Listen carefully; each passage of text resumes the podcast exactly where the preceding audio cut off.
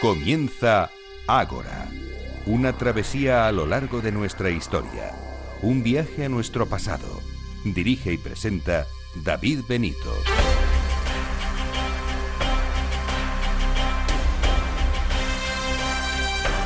Muy buenas noches y bienvenidos a Ágora, la cita de Capital Radio con la historia.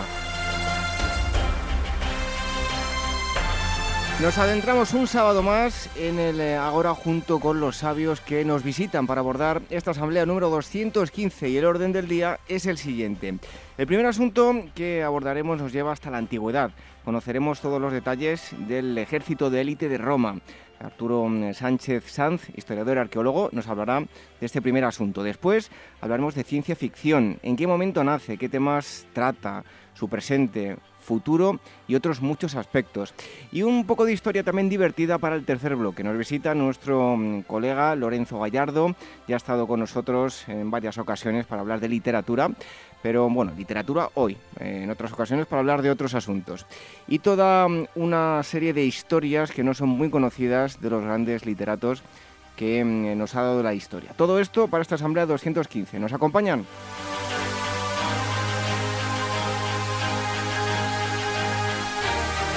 Ya saben que nos pueden escuchar además de a través de las ondas, eh, de las ondas en los podcasts a través de iVoox, iTunes, tienen toda la información, todos los enlaces para descargar o escuchar el programa online en nuestra web y les agradecemos muchísimo todas las valoraciones que están dejando en ambas plataformas y les invitamos a que sigan haciéndolo, que dejen valoraciones, que dejen comentarios, lo que ustedes quieran. No discriminamos a ningún comentario siempre que se hagan con educación, eso sí.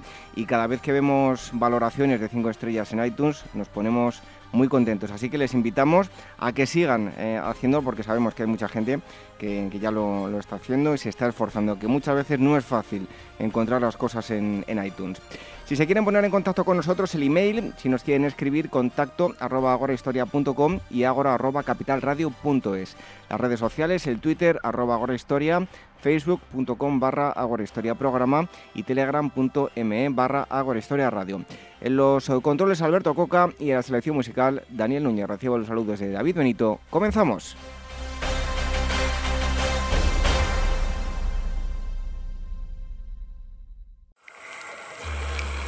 Historias de la prehistoria. Revive los grandes descubrimientos que nos han llevado a conocer quiénes somos y de dónde venimos.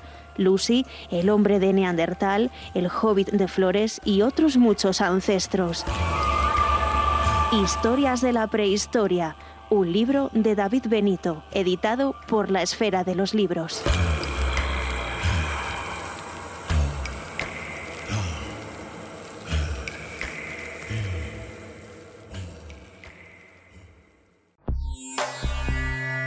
Inmortaliza tu propia historia y no pierdas tus recuerdos. DBO Estudio de Fotografía, reportajes de todo tipo, moda, book para actores y modelos, premamá, recién nacidos, fotografía familiar, infantil y eventos sociales. Tus fotos en dboestudio.com.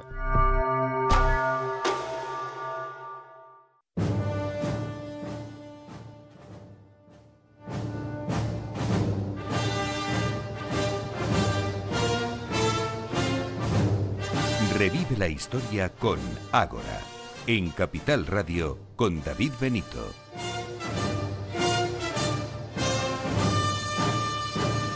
Lo cierto es que escuchar esto a uno le da respeto y casi casi miedo de estar eh, entre ellos, porque hoy vamos a hablar de mm, pretorianos con eh, Arturo Sánchez eh, Sanz. Él es historiador y arqueólogo, licenciado en Historia por la Universidad Complutense de Madrid y actualmente se está doctorando en estudios del mundo mm, antiguo en la Complutense y además acaba de publicar un libro que ya solo verlo a uno se le van los ojos, em, llamado Pretorianos, la élite del ejército romano con la esfera de los libros. Arturo, muchísimas gracias por estar aquí. Muchas gracias a vosotros por esta oportunidad de poder compartir este ratito.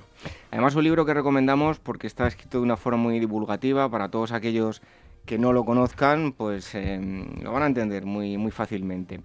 Bueno, los pretorianos, em, lo hemos comentado en, varias ocasiones, eh, antes de hablar de, pretorianos, te traslado a ti esta pregunta.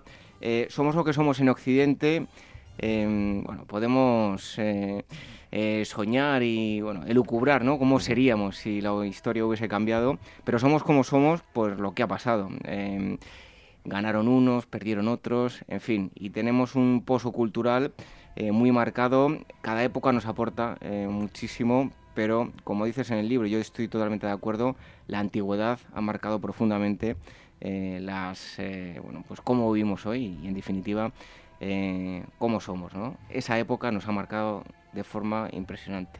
Yo creo que especialmente, además, de hecho, poca gente a estas alturas eh, imagino que no tendrá presente toda la antigüedad o sobre todo pues estos grandes hitos de la antigüedad como eran el mundo griego, romano, etcétera, que bueno, pues eh, han marcado no solo la historia y gran parte de la historia hasta nuestro momento, sino nuestra propia esencia, sobre todo de la cultura occidental, por todas las grandes cosas que, que sucedieron en el pasado y por luego pues toda esa influencia que ha tenido a lo largo de los siglos y que se ha mantenido y que se volvió a retomar desde el Renacimiento como una de las más importantes, no la única, lógico, también tenemos, pues como bien sabéis, eh, la cultura islámica, etcétera, el cristianismo, otras muchas influencias, pero, pero digamos que ha tenido una importancia muy, muy elevada. Yo le doy muy importancia siempre a las guerras médicas, porque, claro, es que si la tan conocida maratón, si hubiese corrido lo contrario, tendríamos un panorama completamente diferente. Lo hemos dicho en varias ocasiones. No lo sabemos. Esas son una de las grandes preguntas que, muchas veces nos planteamos y, los historiadores nos da un poco de respeto intentar plantearlas, no solo porque es muy complicado saber qué hubiera pasado, sino también pues eh, es un poco hacer historia ficción. Entonces es, es bastante complejo. Muchas veces se piensa que a lo mejor un momento concreto podría haber cambiado la historia, pero tampoco podemos estar seguros de ello. Podría haberse cambiado de otra manera o haberse reconducido, digamos, de otra manera o haber terminado en algo muy similar, incluso con esos cambios, no lo podemos saber y es, es, apasionante pensarlo muchas veces con grandes hitos como ese, como la muerte de Alejandro Magno, etcétera, pero, pero no lo podemos saber seguro. Lo que está claro es que todos tenemos algo, no sé si de pretorianos, pero de romanos tenemos mucho, sobre todo aquí en la, en la península ibérica. Bueno, la sola mención ya de pretoriano, y escuchábamos hace un momento la, música, la marcha romana, ya eh, asusta. Em, ¿Ha distorsionado mucho eh, la historia, la realidad de los pretorianos? Pues bastante, y sobre todo se lo debemos precisamente a, esa importancia de los autores clásicos que, han sobrevivido. Eh, tenemos esa suerte en esos casos, pero los tenemos que tomar muchas veces con, la cautela que hace falta, no solo leer a los clásicos y creer directamente lo que nos cuentan, sino bueno, intentar eh, entrar un poco en su mundo, en su época, en lo que motivó esos textos y en lo que pudo motivar también su opinión. Entonces, en muchos casos a lo largo de la historia y en el caso de los pretorianos en particular, pues eh, ahondando un poco en esos clásicos, vemos que la mayor parte de las veces no tenían una imagen eh, muy buena para ellos y eso es exactamente lo que intentaban transmitir. Eran un símbolo del poder, símbolo del poder imperial eh, para muchos autores en los que, bueno, pues incluso en aquella época creían en ese idílico mundo época republicana romana eh, tenían aún, si acaso, alguna esperanza de intentar revivirla o mm, restar un poco de poder a ese emperador en favor del Senado. Y entonces, pues estos pretorianos que le protegían, le escoltaban y, eran un poco símbolo de ese poder, pues no tenían muy buena eh, publicidad en ese momento entre estos autores y muchas veces tampoco entre el pueblo romano y menos entre los propios senadores. Bueno, eh, todo historiador tiene un pequeño cotilla dentro porque quiere saberlo todo, ¿no? Entonces, si alguien quería ser pretoriano, eh, pongámonos en, el, en el día a día, ¿qué requisitos debía cumplir para su reclutamiento? Bueno, no era sencillo. Esto es algo que, que era muy importante en la época y fue cambiando. Estamos hablando de tres siglos de historia. Con lo Digamos que son como los boinas verdes ¿no? de, sí, de, la actualidad. ¿no? Precisamente es eso, porque los propios autores clásicos muchas veces los denostaban y, luego lo comentaremos, pero realmente eran el cuerpo de élite del ejército romano. Entrar en, el pretorio no era algo fácil, era eh, muy importante no solo para los nuevos soldados que no habían actuado nunca, sino para posibles legionarios que luego en determinadas épocas, pues como esos requisitos fueron cambiando, eh, eh, accedieron al, al pretorio y pues tenían eh, ese interés por cambiar un poco sus condiciones que lógicamente eran mucho mejores, no solo monetarias, sino por poder estar en Roma, etcétera. Entonces, bueno, no era sencillo y en un principio, aunque no sabemos muy bien cuáles eran, porque no se quedaron escritas, digamos, o no tenemos datos eh, directos sobre ello, pero bueno, hemos podido ir infiriendo algunas de ellas, como por ejemplo, pues bueno, sobre todo eh, la edad de acceso que tampoco era algo marcado, se recomendaba o, se entendía que la edad idónea era entre los 18 y los 20 años, pero bueno, gracias a inscripciones hemos visto eh, ingresos de incluso 14 años o incluso de 32 años, a edades ya muy avanzadas. Entonces, digamos que era algo eh, que se pues intentaba que estuvieran en esa edad más o menos, que era lo adecuado, pero tampoco era una restricción total. Luego, pues también, eh, lógicamente, como en otras épocas, pues las recomendaciones, si el candidato venía recomendado eh, desde su localidad de origen, pues también eh, ayudaba bastante. Por ejemplo, la forma física, se entendía que un pretoriano iba a entrenar mucho, pero tenía que partir de una base lo suficientemente adecuada como para resistir las pruebas que iba a tener que sufrir y la, el valor que iba a tener que demostrar en, en combate y en batalla. Entonces, bueno, eran varias, también la altura, por ejemplo. Ahora nos, eh, digamos que nosotros mismos pues prácticamente podíamos ser pretorianos porque la altura mínima que se exigía era 1,70, pero tenemos que entender que en la época 1,70 eran personajes bastante altos, porque la media en Roma en ese momento pues era de 1,65 para los hombres y de 1,55 para las mujeres. Qué pena no haber nacido yo en Roma, sería de los más altos, pero bueno. sí, entonces pensándolo dices, bueno, mira, hubiera estado bien porque ahí hubiéramos sido de los más altos entre los propios pretorianos, pero y por ese motivo, por ejemplo, otros cuerpos del ejército como los propios germanos, que eran más altos todavía eh, que ellos, pues imponían tanto en ese sentido. Entonces, bueno, tener como mínimo unos 70 era un requisito importante y en este caso pues probablemente tenías que tener muchas recomendaciones para poder ingresar si por lo menos no llegabas a ese mínimo. Entonces bueno, eran, eran varias las circunstancias que, influían en ello.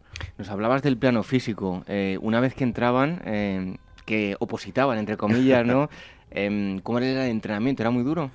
Era muy duro, sobre todo eh, en esas primeras épocas donde la mayoría de los, eh, digamos, nuevos reclutas provenían de, familias en las que, bueno, pues eh, aunque hubiera tradición militar, ellos todavía no habían ingresado en el ejército. Luego, más tarde, a partir de finales del siglo II, principios del siglo III, pues ya el, ingreso de legionarios, que era más habitual, venían ya bastante más preparados.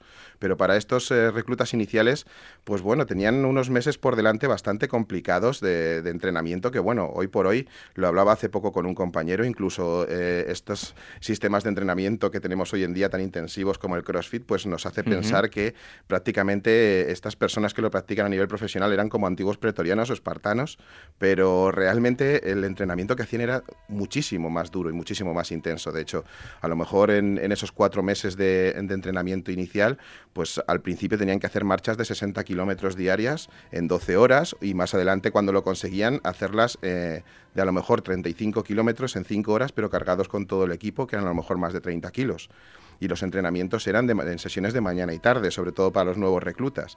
También entrenaban salto, entrenaban natación, entrenaban equitación.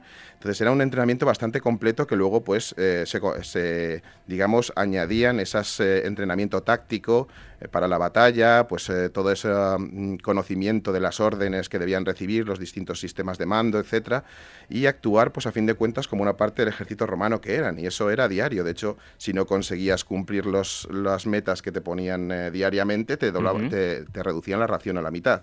Con lo cual, intentar llegar a esas metas, incluso ya con media ración, era todavía más difícil. Y no todos lo superaban. De hecho, muchos acababan en la enfermería casi diariamente. Bueno, curioso, desde luego, esto que, nos cuentas. Em, Arturo, ¿cuántas cortes pretorianos había? Eh, ¿Cómo estaban estructurados? Bueno, esa es una de las grandes preguntas porque, como comentábamos, a lo largo de, 300 años, eh, algo más de 300 años de historia, eh, fue variando mucho y dependía sobre todo de las necesidades del momento y de lo que estimara el emperador. hablamos muchas veces de Roma y son muchos años de imperio. Claro, eso es, eso es lo complicado porque eh, no siempre tampoco tenemos datos directos sobre ello. Entonces, se supone que en un principio incluso hay debate, pero bueno, pudieron ser entre 9 y 12 pero lo más habitual fueron 10 cohortes a lo largo pues, de, esos tres siglos, excepto en momentos pues, más eh, difíciles de combate, eh, como por ejemplo los enfrentamientos con Vitelio, Tony y Vespasiano, pues que incluso Vitelio pues, los llegó a, convertir en 16 cohortes, que ya estamos hablando, pues eh, no solo las, las aumentó en números, y también, sino también en integrantes. Antes eran de quinquenarias, de más o menos pues, 500 soldados, y las pasó a mil, o sea, estábamos hablando de 16.000 pretorianos en un momento concreto, o sea que varió mucho, pero lo habitual fueron 10 más o menos.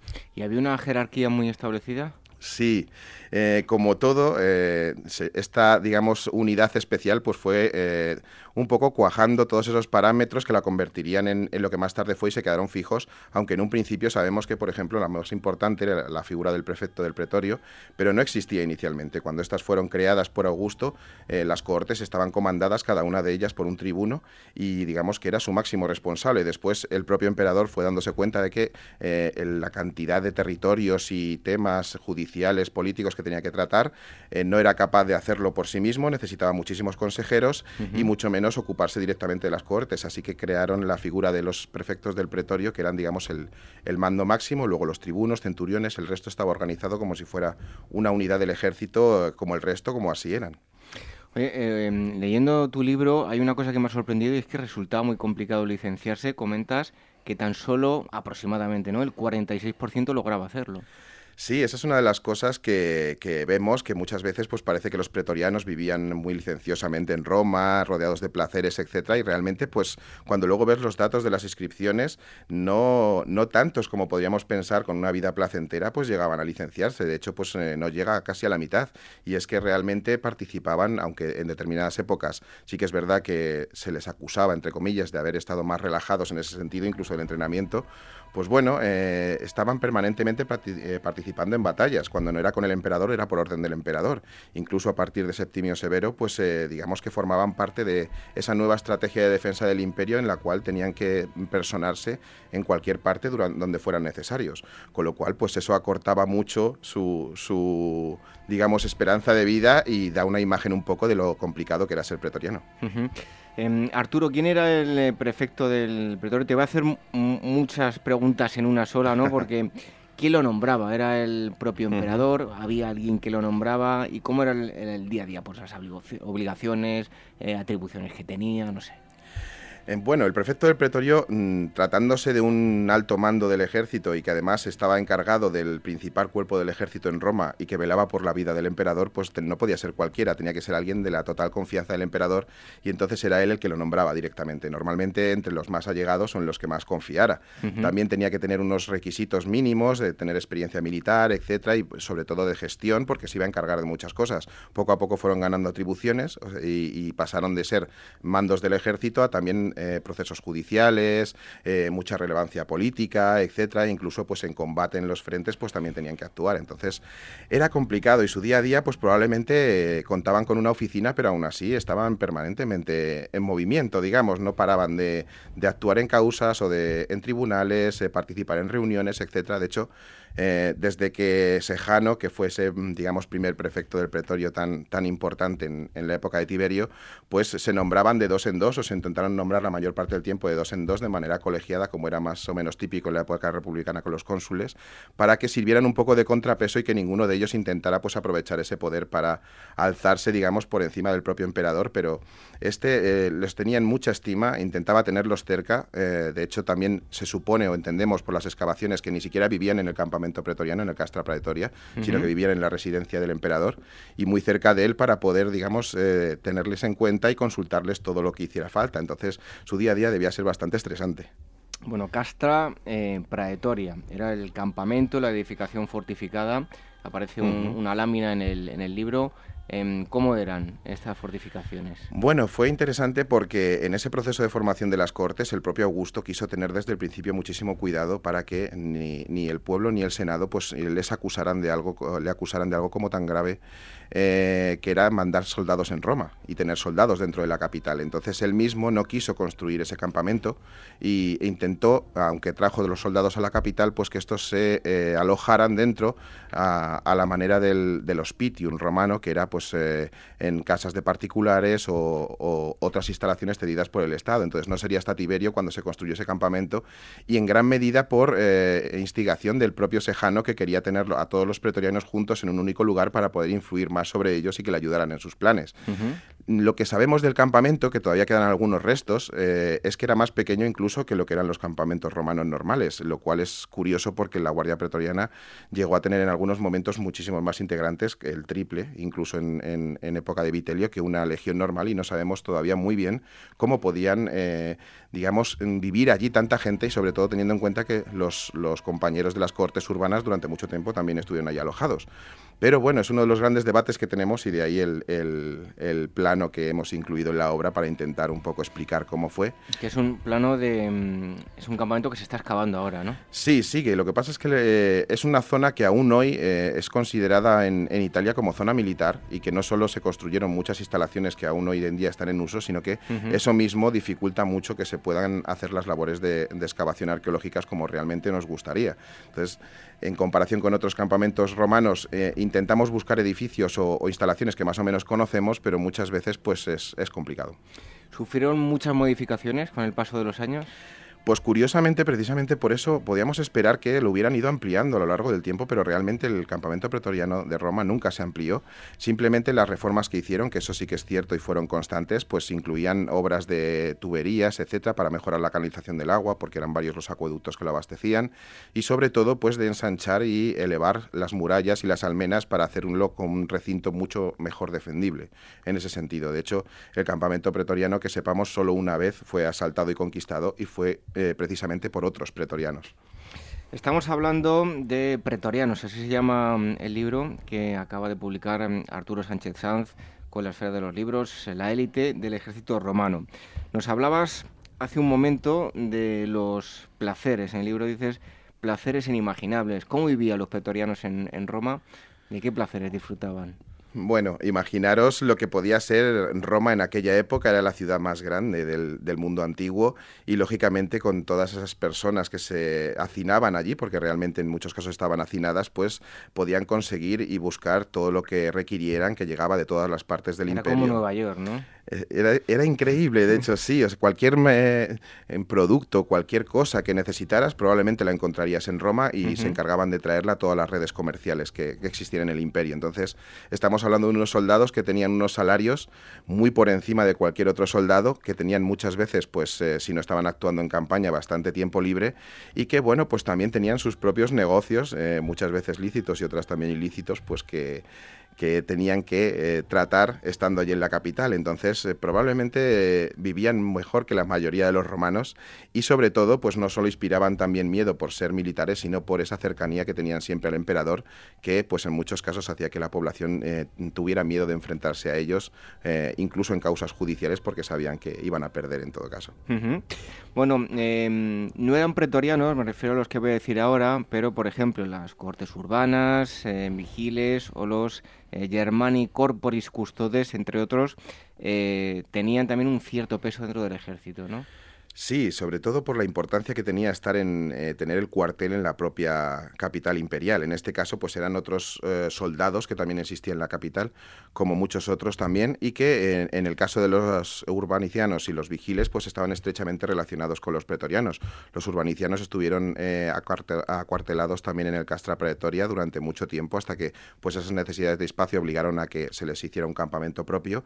Y los germani, pues digamos que eran empleados por el emperador como una pequeña guardia aún más personal que los propios pretorianos y un poco como contrapeso también porque incluso todos los beneficios y los privilegios que les otorgaba tampoco garantizaban la seguridad y, la lealtad 100% y gustaban de tener pues digamos una, especie de eh, colaboradores eh, los más fuertes y los más imponentes que había en la época como podían ser los germanos eh, en ese sentido para que les escoltaran aún más y en, en palacio y fuera en cualquier acto. Entonces bueno el tiempo que estuvieron en servicio hasta que fueron sustituidos por los equites singulares Augusti que harían la misma función, pues estaban también integrados en, esos cuerpos del ejército que había en Roma. Bueno, si la cosa va bien, tienes aquí ya títulos para los siguientes libros también, ¿no? Hay mucho de lo que hablar de la historia antigua, falta muchísimo y la, gente se sorprendería mucho. Bueno, eh, en cuanto a las funciones de las cortes pretorianas, eh, fueron ganando peso eh, con los años, fueron de menos a más, ¿no? Sí, de hecho eh, es una, uno de los aspectos interesantes porque, bueno, muchas veces se los compara con, el resto de legionarios en, muchos aspectos, pero este era uno de ellos porque eh, la mayoría de los legionarios del imperio que servían en las fronteras no conocían al emperador y prácticamente eh, lo único que sabían de él era la efigie de las monedas con las que les pagaban. Sin embargo, los pretorianos estaban permanentemente a su lado, le veían cada día, hacían guardia en, en su palacio y para ellos no era una figura tan lejana. Entonces, esa especie de simbiosis entre el emperador y los pretorianos no solo les daba prestigio, sino que poco a poco les fue haciendo conscientes del papel que jugaban, de la importancia que tenían y, pues, eh, como sabemos, con el tiempo y en muchas ocasiones, pues intentaron aprovecharse de ello. ¿Y los privilegios? Bueno, eran muchos, eh, sobre todo y principalmente para ellos estar en Roma y vivir en Roma era muy importante. Si no salían de campaña militar o no lo estimaba el emperador, pues estamos hablando de que no era como servir en un campamento de, del Rin en invierno sin apenas recursos, sino pues estos eran campamentos permanentes con todo tipo de lujos, incluso termas, etcétera, zonas de entrenamiento específicas y bueno, el salario que tenían tampoco tampoco desmerecía en ese caso, además de los donativos que les entregaban los emperadores por su lealtad, etcétera. Entonces, pues bueno, eh, aparte de eso también el servicio era mucho en años mucho muy inferior a lo que era el de los legionarios y el licenciamiento pues también tenía sus ventajas específicas con también donativos, premios en tierras o en, o en dinero y otros privilegios que mantenían durante toda su vida. Si habían entrado con 18 o 17 años se, eh, se, licenciaban en este caso con unos 35. O sea, estamos hablando de gente muy rica con solo 35 años que pasaban a ser civiles. En, el libro también aparecen pequeños croquis donde se habla de las tácticas. ¿Qué tácticas eh, utilizaban los pretorianos que los distinguiesen de los demás? Bueno, en principio los pretorianos, comunidad de élite que eran, tenía que conocer perfectamente todas las tácticas del ejército romano. Ellos tenían que estar preparados para actuar eh, en cualquier lugar que el general o el propio emperador estimara que los iban a necesitar.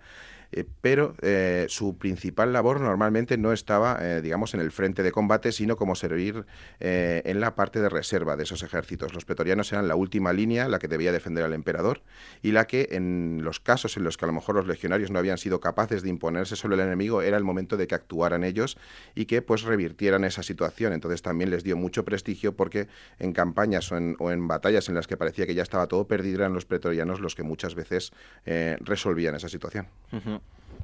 Bueno, imagino que mm, su imagen también estaría bastante cuidada. ¿Cómo eran los uniformes y qué equipamiento llevaban? Bueno, los pretorianos eh, tenían muchas más obligaciones en ese sentido que, que, un soldado normal. De hecho, al acompañar al emperador tenían que estar en multitud de actos que a lo mejor un legionario pues no, no participaría, como por ejemplo ceremonias, actos públicos, eh, representaciones en teatros, etcétera, acompañando al emperador o en el propio anfiteatro Flavio. Entonces necesitaban multitud de uniformes en ese sentido, no solo el, reglamentario, y bueno, pues tenían de ceremonias, de trabajo, etcétera. Entonces ellos intentaban siempre destacar sobre el resto de soldados y, destacar esa, ese privilegio que ellos sentían por, por haber podido acceder a ese cuerpo y, y, mantenerse en él. Entonces intentaban hacerlo de todas las formas posibles, no solo con símbolos y signos eh, específicos, sino con las mejores armas, las más decoradas, incluso pues eh, utilizando determinadas prendas eh, específicas, como por ejemplo esas caligae, pero con otro sentido, digamos, más para infundir respeto uh -huh. al, al, ver ese sonido característico que generaban en las calles empedradas de Roma, que ya les, les digamos, su presencia. Entonces, eh, incluso en combate cuando tenían que luchar con sus compañeros legionarios aún más todavía para eh, diferenciarse un poco de ellos y marcar lo que fue esa dicotomía entre un cuerpo y otro. Lo decías ahora que, mm, que tenía una simbología propia. ¿Qué simbología tenían? Bueno, mucha gente cree que el, el símbolo eh, más característico y casi único de los pretorianos era el escorpión. Realmente sí que utilizaron el escorpión durante mucho tiempo, muchísimo tiempo, pero no era el único tampoco porque realmente para los pretorianos no es que tuvieran un, una simbología especial asociada a, esa figura en sí, sino que simplemente era el signo zodiacal de Tiberio y en ese momento en el que ellos intentaron establecer una simbología propia y la adoptaron de esa manera pues un poco para honrar a su emperador. Pero con el tiempo pues fueron cambiando y fueron algunos de ellos incluso usándose al mismo tiempo como por ejemplo pues símbolos astrales, como medias lunas, etcétera, emblemas del emperador en, sus estandartes. Eh, había muchos eh, símbolos característicos propios, incluso sabemos que eh, los dos únicos momentos de la historia en los que una cohorte pretoriana pues sirvió a las órdenes de una mujer una de ellas fue Cleopatra y ellos en, en, deferencia hacia ella y para mostrarle su lealtad cuando todavía los escorpiones no habían pasado a, a representar ese papel, uh -huh. lo que hicieron fue escribir el nombre de Cleopatra en sus escudos como su símbolo. Bueno, eh, en cuanto a la parte más histórica, estamos hablando de pretorianos, pero ¿de dónde viene la palabra? Es eh, algo complejo, no lo sabemos realmente, porque las fuentes no lo explican y existen varias teorías que, bueno, pues eh, aún estamos, digamos, lejos de eh, decantarnos por una con total seguridad. Hay autores que lo asocian pues a ese lugar específico entre los campamentos romanos que era el Praetorium, por esa semejanza lingüística, pero eh, otros, por ejemplo, pensamos que a lo mejor probablemente esté más asociado a esa mm, característica propia de los generales romanos ya en época republicana de los cónsules eh, del Imperium, que les otorgaba ese mando sobre las tropas y que gracias a ese mando ellos podían hacer y deshacer en este sentido unidades específicas como pasó con la creación de los propios pretorianos. Entonces, realmente no estamos seguros de, cuál fue el origen exacto de la palabra, pero bueno, hay varias opciones que, podrían ser interesantes. Em, bueno, muchas veces, eh, incluso en la actualidad, tenemos, no hace muchos años, pues aquí en, en España hubo un golpe de Estado, hemos pasado por una guerra civil y es fundamental. La posición que tome el ejército pues puede decantar para un lado o para otro. ¿Qué papel van a jugar en la guerra civil los pretorianos? Bueno, las guerras civiles ya tuvieron un papel importante, aunque no tanto como lo tendrían eh, ya en época imperial, pero digamos que fue el momento en el que esas cohortes pretorianas eh, se gestaron ya sin lugar a dudas eh, y actuaron en, todos los bandos, digamos en este sentido, sobre todo al, finales al final de las guerras civiles, estaban en el ejército tanto de Marco Antonio como de Octaviano y de algunos de sus generales, incluso a veces por creación propia en ese sentido, o por cesión del propio Octaviano, etc. Entonces tuvieron que enfrentarse entre sí y tuvieron un papel muy importante pero en estos casos, como eran ejércitos muy sobredimensionados ya en la época, eh, había tantos frentes de combate y tantos núcleos de lucha que muchas veces no eran capaces de ser determinantes porque no se podía. Eran muy pocos en comparación con la cantidad de soldados que estaban entrando en, combate, pero muy importante sin duda. ¿Y a nivel político tenían algún tipo de influencia? ¿Manejaban hilos o no?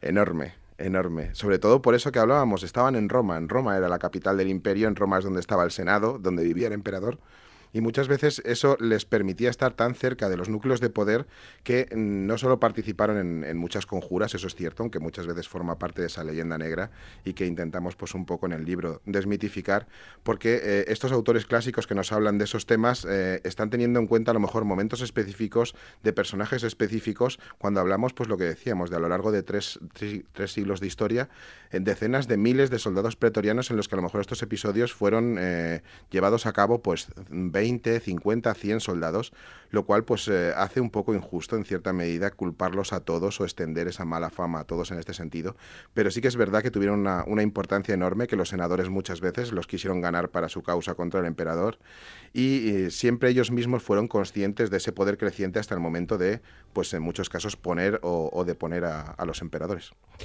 ¿Qué reformas relevantes se produjeron cuando hablamos del ejército pretoriano? Pues como por ejemplo citas en el libro las nuevas reglas de mm, Septimio Severo.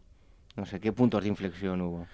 Bueno, sobre todo el, momento en el que Septimio Severo llegó al, al, poder para los pretorianos fue muy importante porque fue un punto de inflexión, tampoco fue el único, pero eh, sí que cambió un poco las reglas del juego en ese sentido, lo que comentábamos antes. Eh, pasó a ser más importante la, digamos, o el ingreso de soldados provenientes de las legiones que de nuevos candidatos, porque el emperador entendía que su capacidad militar, su experiencia en combate, etcétera, pues iban a ser de, mucho mayor interés y mucho más importantes para la nueva idea que tenía él de, defensa del imperio.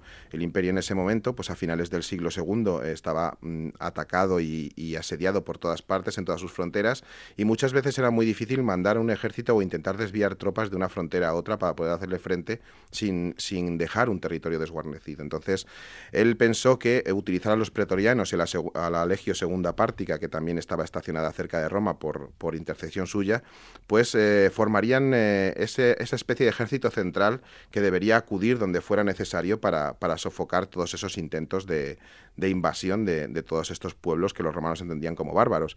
Entonces fue una época también en la que los pretorianos no pararon de actuar en distintos frentes y nos habla también pues de esa reducción de la esperanza de vida que, tenían y de que no siempre estaban disfrutando de esos placeres en Roma tranquilamente. Luego más adelante también pues con Diocleciano hubo cambios importantes, eh, sobre todo pues motivados por, por la importancia de la caballería en el ejército, pero, pero sí hubo puntos de inflexión muy interesantes. Bueno, ¿cómo, cómo y cuándo se, se produjo el fin de los pretorianos? ¿Fue eh, a medida que iba agonizando el imperio? ¿Fue antes? ¿Cuándo se produce el fin? Bueno, fue antes, de hecho, porque eh, respondió, digamos, a una decisión eh, particular y personal del propio, bueno, de quien sería más tarde el emperador Constantino. En ese momento, los pretorianos, pues bueno, venían de justo de esa época de Diocleciano en la que de alguna manera se habían tenido que dividir para poder proteger y, cumplir con su función eh, entre los distintos Augustos y Césares que existían. Y en este momento, cuando ya, digamos, todas esas disputas de poder entre los candidatos llegaba a su fin, Constantino decidió que los pretorianos pues eran un, digamos, elemento demasiado desestabilizante o que podía poner en peligro las reformas o, la idea que él tenía para el nuevo imperio romano y cuando pues logró imponerse sobre Magencio, lo primero que hizo, de hecho, fue su primera medida después de cruzar las puertas de Roma, fue arrasar el campamento pretoriano y arrasar también el, el campamento de los secuites singulares, que eran también la guardia específica del emperador, como símbolo también eh, de lo que él apoyaba, de lo que él esperaba y de lo que eh, él no iba a tener eh, ningún tipo de consideración. Entonces, gracias a eso, pues los restos que nos quedan son bastante escasos, pero da una muestra de, lo que pasó en ese momento y de cuál fue esa última lucha de los pretorianos en, la batalla del puente Milvio, que pues quedará en, la retina en el 312. Pues ya para concluir, a modo, bueno, sea algo anecdótico, ¿con quién nos debemos quedar? ¿Los espartanos, los pretorianos o unos eran más rudos y los pretorianos más señoritos? Esto es como a quién quieres más, a papá o a mamá. Entonces es complicado. Es, eh, me lo han preguntado alguna vez realmente en este sentido fueron dos, los dos cuerpos de, élite militares de la antigüedad por excelencia. De hecho, los espartanos tienen mucha mejor fama eh, precisamente por esa, esos ataques de las fuentes clásicas a los soldados del Vivían mucho mejor los pretorianos. Eh, sí, en ese sentido, sin duda. En ese sentido no, hay duda. Pero nunca lo, sabremos realmente porque los, eh, los espartanos nunca llegaron a enfrentarse. Esto es como lo que hablábamos al principio. Si hubiéramos visto una, una batalla real entre espartanos y pretorianos, es la única forma en la que lo hubiera hemos podido saber, porque tenían también estilos de lucha muy distintos, una preparación distinta, aunque todos eran soldados de élite, entonces es complicado. Esto es eh, elegir unos u otros es, muy difícil, pero sin duda, si había dos cuerpos eh, de élite en, Grecia y en Roma, eran estos. Pues eh, todo aquel que quiera ampliar esta información se lo recomendamos porque es un libro muy divulgativo, muy claro, como nos lo ha contado eh, su autor, Arturo Sánchez Sanz, Pretorianos, la élite del ejército romano, editado por la Esfera de los Libros. Arturo, muchísimas gracias y a ver si te vemos aquí pronto contándonos más cosas. Muchas gracias a vosotros, yo he encantado de pasar este rato. Un fuerte abrazo. Gracias. Se ataca con cuñas y mazas de hierro lo mismo que antes. No hay nada en el mundo más difícil, pero la sed de oro es más dura. Con estas palabras, extraída de la Naturalis Historia de Plinio el Viejo, Pausanias Viajes Arqueológicos y Culturales nos propone un itinerario del 9 al 11 de noviembre hasta el corazón de las médulas, la explotación minera de época romana más importante de la península ibérica, declarada Patrimonio de la Humanidad por la UNESCO en 1997. Un viaje diferente acompañados por arqueólogos por el noroeste peninsular para conocer en detalle cómo desde épocas antiguas la búsqueda del oro ha cambiado el paisaje para siempre. Para más información y reservas en info@pausanias.com, el teléfono 91 355 5522 y www.pausanias.com. ¿Eres actor o modelo y necesitas un book profesional o simplemente quieres tener unas fotos de estudio? En DBO Estudio de Fotografía hacen tus sesiones a medida. Toda la información en dboestudio.com.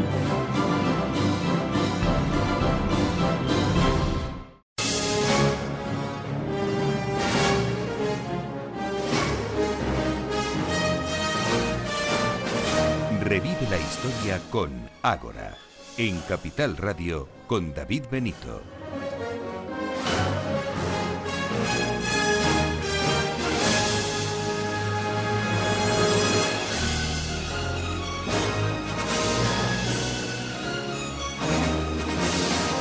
Da cosa hasta hablar, interrumpir la fantástica banda sonora de Regreso al Futuro, fantástica película, a mí me trae muchísimos recuerdos y yo he perdido la cuenta de las veces que, la he visto. Tendría que retroceder al pasado y contar una y otra vez la de veces que, he visto la, película. Y es que hoy les vamos a hablar de ciencia ficción. Lo vamos a hacer con eh, Luis Íñigo Fernández. Él es licenciado y doctor en historia, autor de mm, numerosos artículos y libros de temática mm, histórica. Eh, hace poco ha publicado eh, Breve Historia de la Ciencia Ficción con Nautilus y está aquí con, con nosotros. Luis, muchísimas gracias por estar aquí en Agora Historia. No, al contrario, muchas gracias a vosotros por brindarme la oportunidad de llegar a los oyentes y de hacer un poco de proselitismo de la ciencia ficción, que a veces no es muy bien entendida ni tiene la fama que se merece. Pues eso vamos a, intentar mm, hacer en estos próximos minutos y lo primero es preguntarte qué es la, ciencia ficción exactamente. Pues hombre, yo diría que es una de las grandes preguntas que todavía no tiene una respuesta unívoca por parte de los, eh, que, de los especialistas, digamos, en la materia. Eh, hay incluso autores que han dicho que no se puede definir la ciencia ficción y otros que, haciendo gala de un notable incluso sostienen que ciencia ficción es lo que los eh, editores publican como ciencia ficción. Pero yo sí creo que se puede definir la ciencia ficción y sería aquel, aquel, este, aquella modalidad o aquel, aquella corriente artística, digamos, porque es cine, es literatura, es cómic, es incluso juegos de, de rol, que tiene tres rasgos, ¿no? Primero la especulación, es decir, se pregunta qué pasaría si, qué pasaría si contactáramos con los extraterrestres, qué pasaría si los ordenadores fueran inteligentes. Segundo, especula con la ciencia, es decir, tiene que haber ciencia para que haya ciencia ficción, y eso lo distingue de la fantasía. No necesariamente ciencias físicas, puede ser ciencias sociales, pero la ciencia ficción tiene que preguntarse por los efectos de los avances científicos en el individuo y en la sociedad. ¿no? Y en tercer lugar tiene que maravillar. Como es arte, no puede dejar eh, frío al, lector o al espectador, tiene que emocionarle. Especulación, ciencia y sentido de la maravilla. Esos serían los tres rasgos de la ciencia ficción. Por lo tanto, en pocas palabras, podríamos decir que es eh, lo que no es, mejor dicho, lo que no es es ficción sin ciencia, ¿no? Exactamente, eso sería fantasía. bueno, eh, ¿de qué momento podemos hablar, desde qué momento, mejor dicho, podemos hablar de ciencia ficción? Bueno, dicen, en esto sí que hay bastante consenso, ¿no? Se suele fijar una fecha incluso concreta, el año 1818, que es el momento en que se publica eh, la famosa novela de Mary Shelley, Frankenstein o el moderno Prometeo, ¿no? Sabéis la historia, que bueno, pues eh, Mary y su marido Percy eh, son invitados por Lord Byron a su casa de Suiza y, y están en una velada de estas de la época y para entretenerse les, dice Lord Byron, bueno, a ver si sois capaces de escribir una historia de, misterio.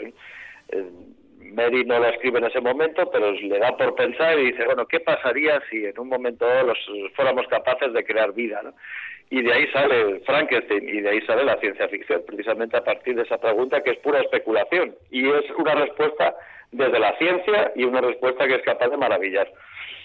Bueno, yo tengo que reconocer, creo que lo he contado en alguna ocasión, que siempre he sido un poco rarito, pero de pequeño más, eh, un recuerdo que estaba con bronquitis en casa y me leí el libro Frankenstein de Mary Shelley como en tres días, con fiebre. Eso eh, me marcó profundamente y desde aquí recomiendo un libro que todo aquel que no lo haya leído debe leerlo porque, bueno, ciencia ficción en estado puro, ¿no?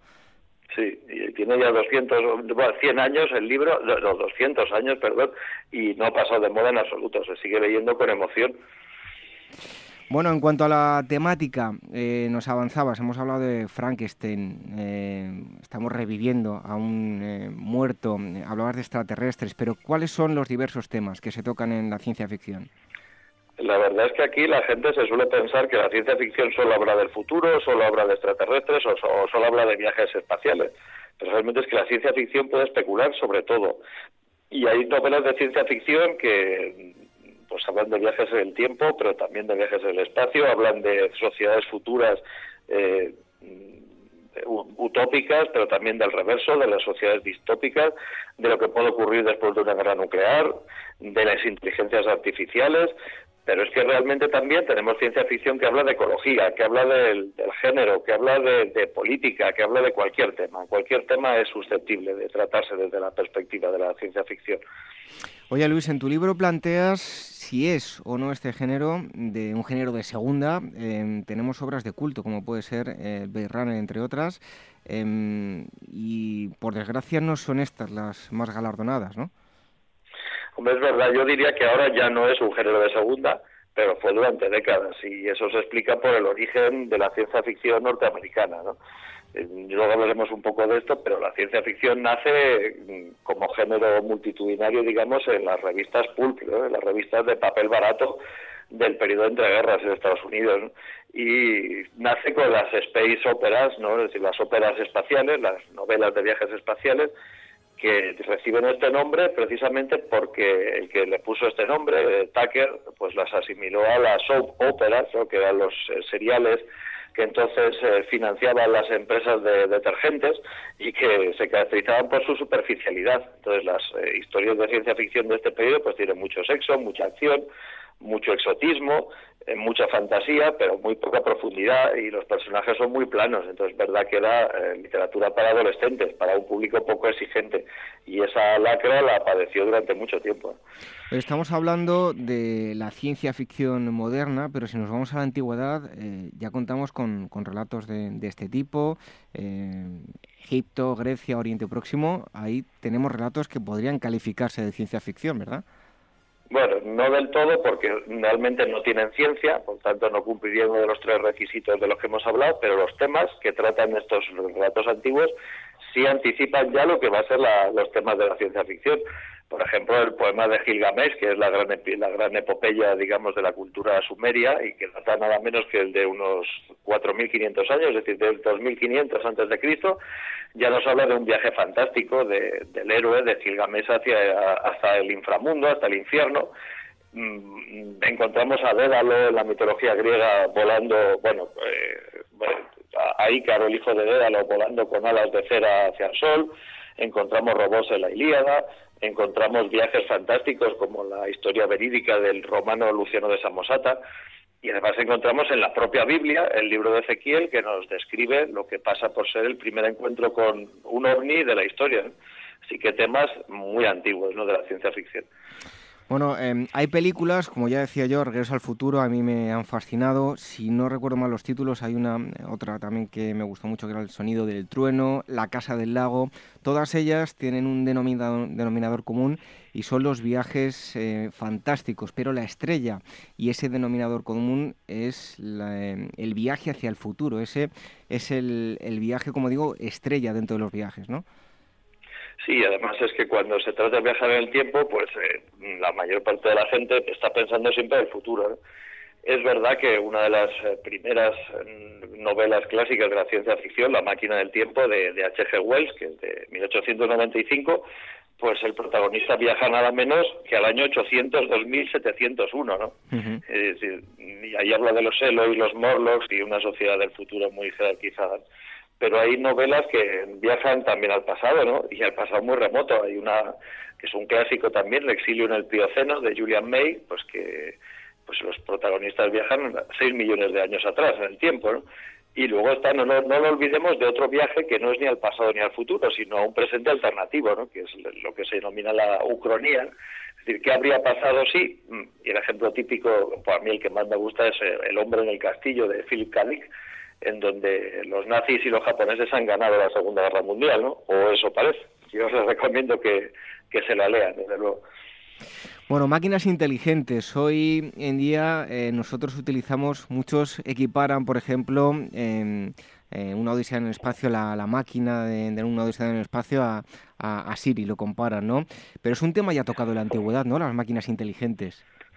Sí, como yo decía antes, pues nos vamos a la Ilíada y encontramos pues autómatas que sirven a los invitados o referencias pues como bueno el propio Dédalo construye también un robot inteligente y, el dios Hefesto, el vulcano de los romanos, que es el dios pues de la tecnología, construye incluso un gigante, el gigante Talos que guarda la isla de Creta y si nos acercamos un poco a la Edad Media Europea, pues nos encontramos el, primer autómata clásico, que es el golem, ¿no? de la tradición judía, que construye un rabino de, la ciudad de Praga.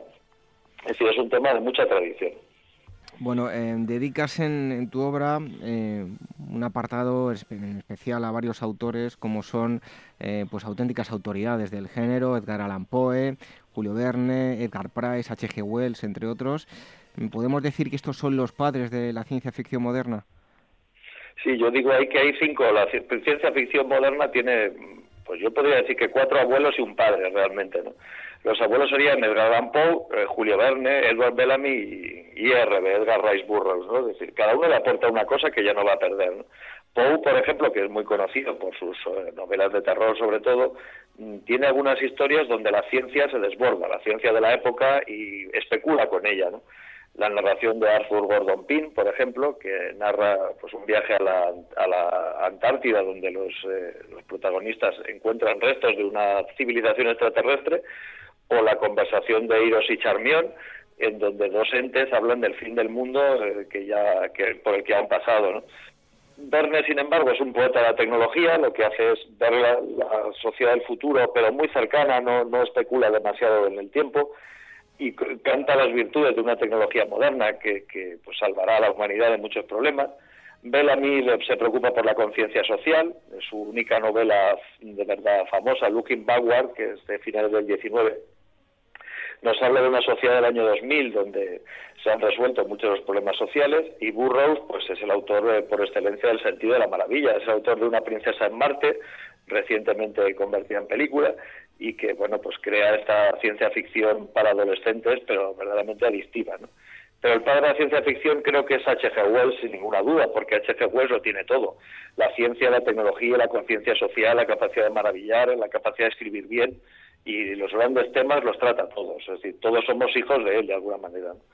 Bueno, hay unas imágenes que todo estudiante de, cine, como un servidor, pues eh, tiene que ver y a mí me fascinaron en su momento. Son las imágenes de, de Georges Méliès y el, filme Viaje a, la Luna.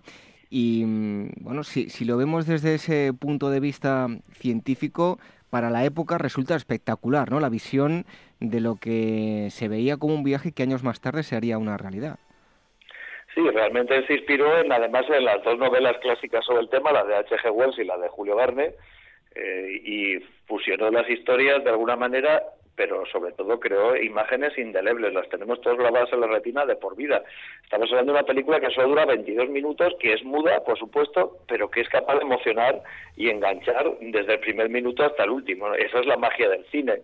Y Méliès, pues como después haría Fritz Lang enseguida con Metrópolis o otros autores, se da cuenta de que la ciencia ficción es un filón, porque sus temas y su capacidad de especular sin límites, pues serán ideales para un medio como el cine y ya nunca lo abandonaría, afortunadamente.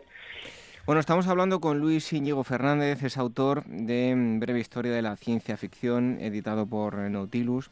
Em, ya en el plano más histórico de la ciencia ficción, em, Luis, en las primeras décadas iba a tomar em, eh, caminos eh, diferentes eh, Estados Unidos y, el viejo continente en cuanto a la, la ciencia ficción, ¿no?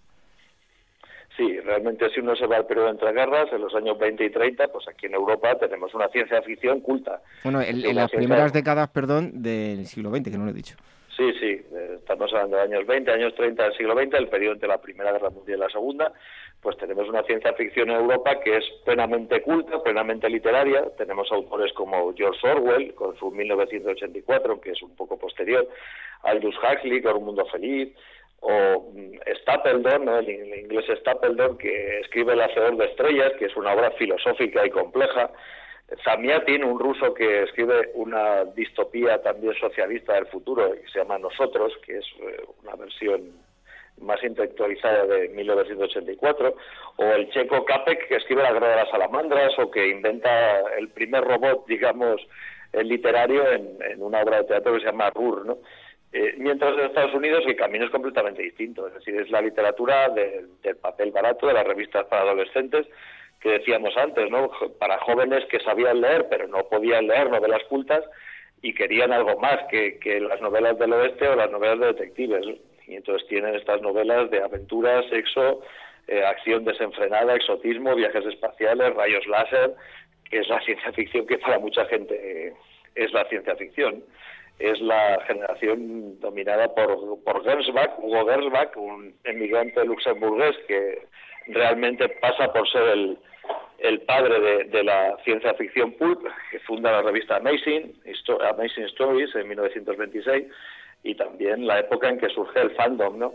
Eh, la comunidad o el reino de los fanáticos, digamos, esa comunidad tan cohesionada y tan friki de amantes de la ciencia ficción que hoy conocemos también por, por fenómenos como los fans de las grandes galaxias o de Star Trek. Bueno, hay un lapso temporal entre 1937 y 1965. Podemos hablar lo que se considera la edad de oro de la ciencia ficción. ¿no? ¿Qué autores eh, podríamos destacar? Sí, es la edad de oro porque es cuando la ciencia ficción ya se define, empieza a abandonar la superficialidad y es la época de Campbell, ¿no? el, fundador de Astounding Stories of Science, eh, of Super Science, que es el que renueva el género.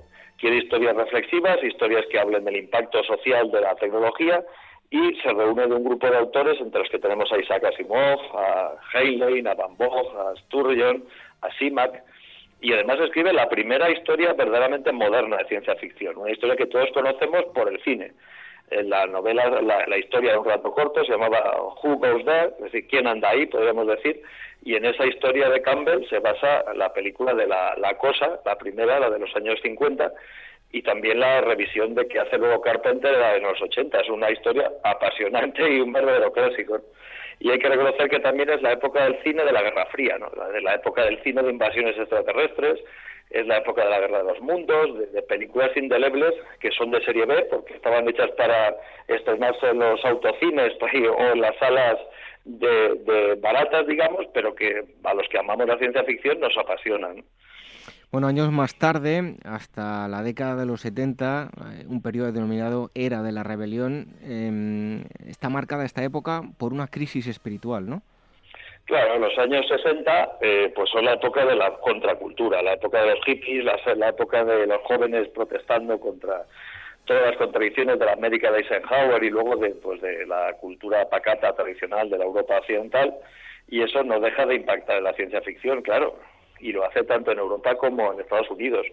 En Europa tenemos, eh, en Gran Bretaña, sobre todo la revista, la revista New Worlds, y llega un nuevo director, Mulcock, y quiere convertirla al paradigma de la provocación, y nos encontramos con que sirve de lo que va a ser de punta de lanza de la llamada New Wave o Nueva Ola, con historias distintas, con eh, mucha más atención a los personajes, con anticipación de temas modernos y en Estados Unidos, pues un, el equivalente sería pues la antología Visiones Peligrosas, que reúne un montón de, autores que se preocupan por temas nuevos como el sexo, la soledad, la angustia existencial, la deshumanización, decir, temas que son de literatura con mayúsculas y que hacían mucha falta.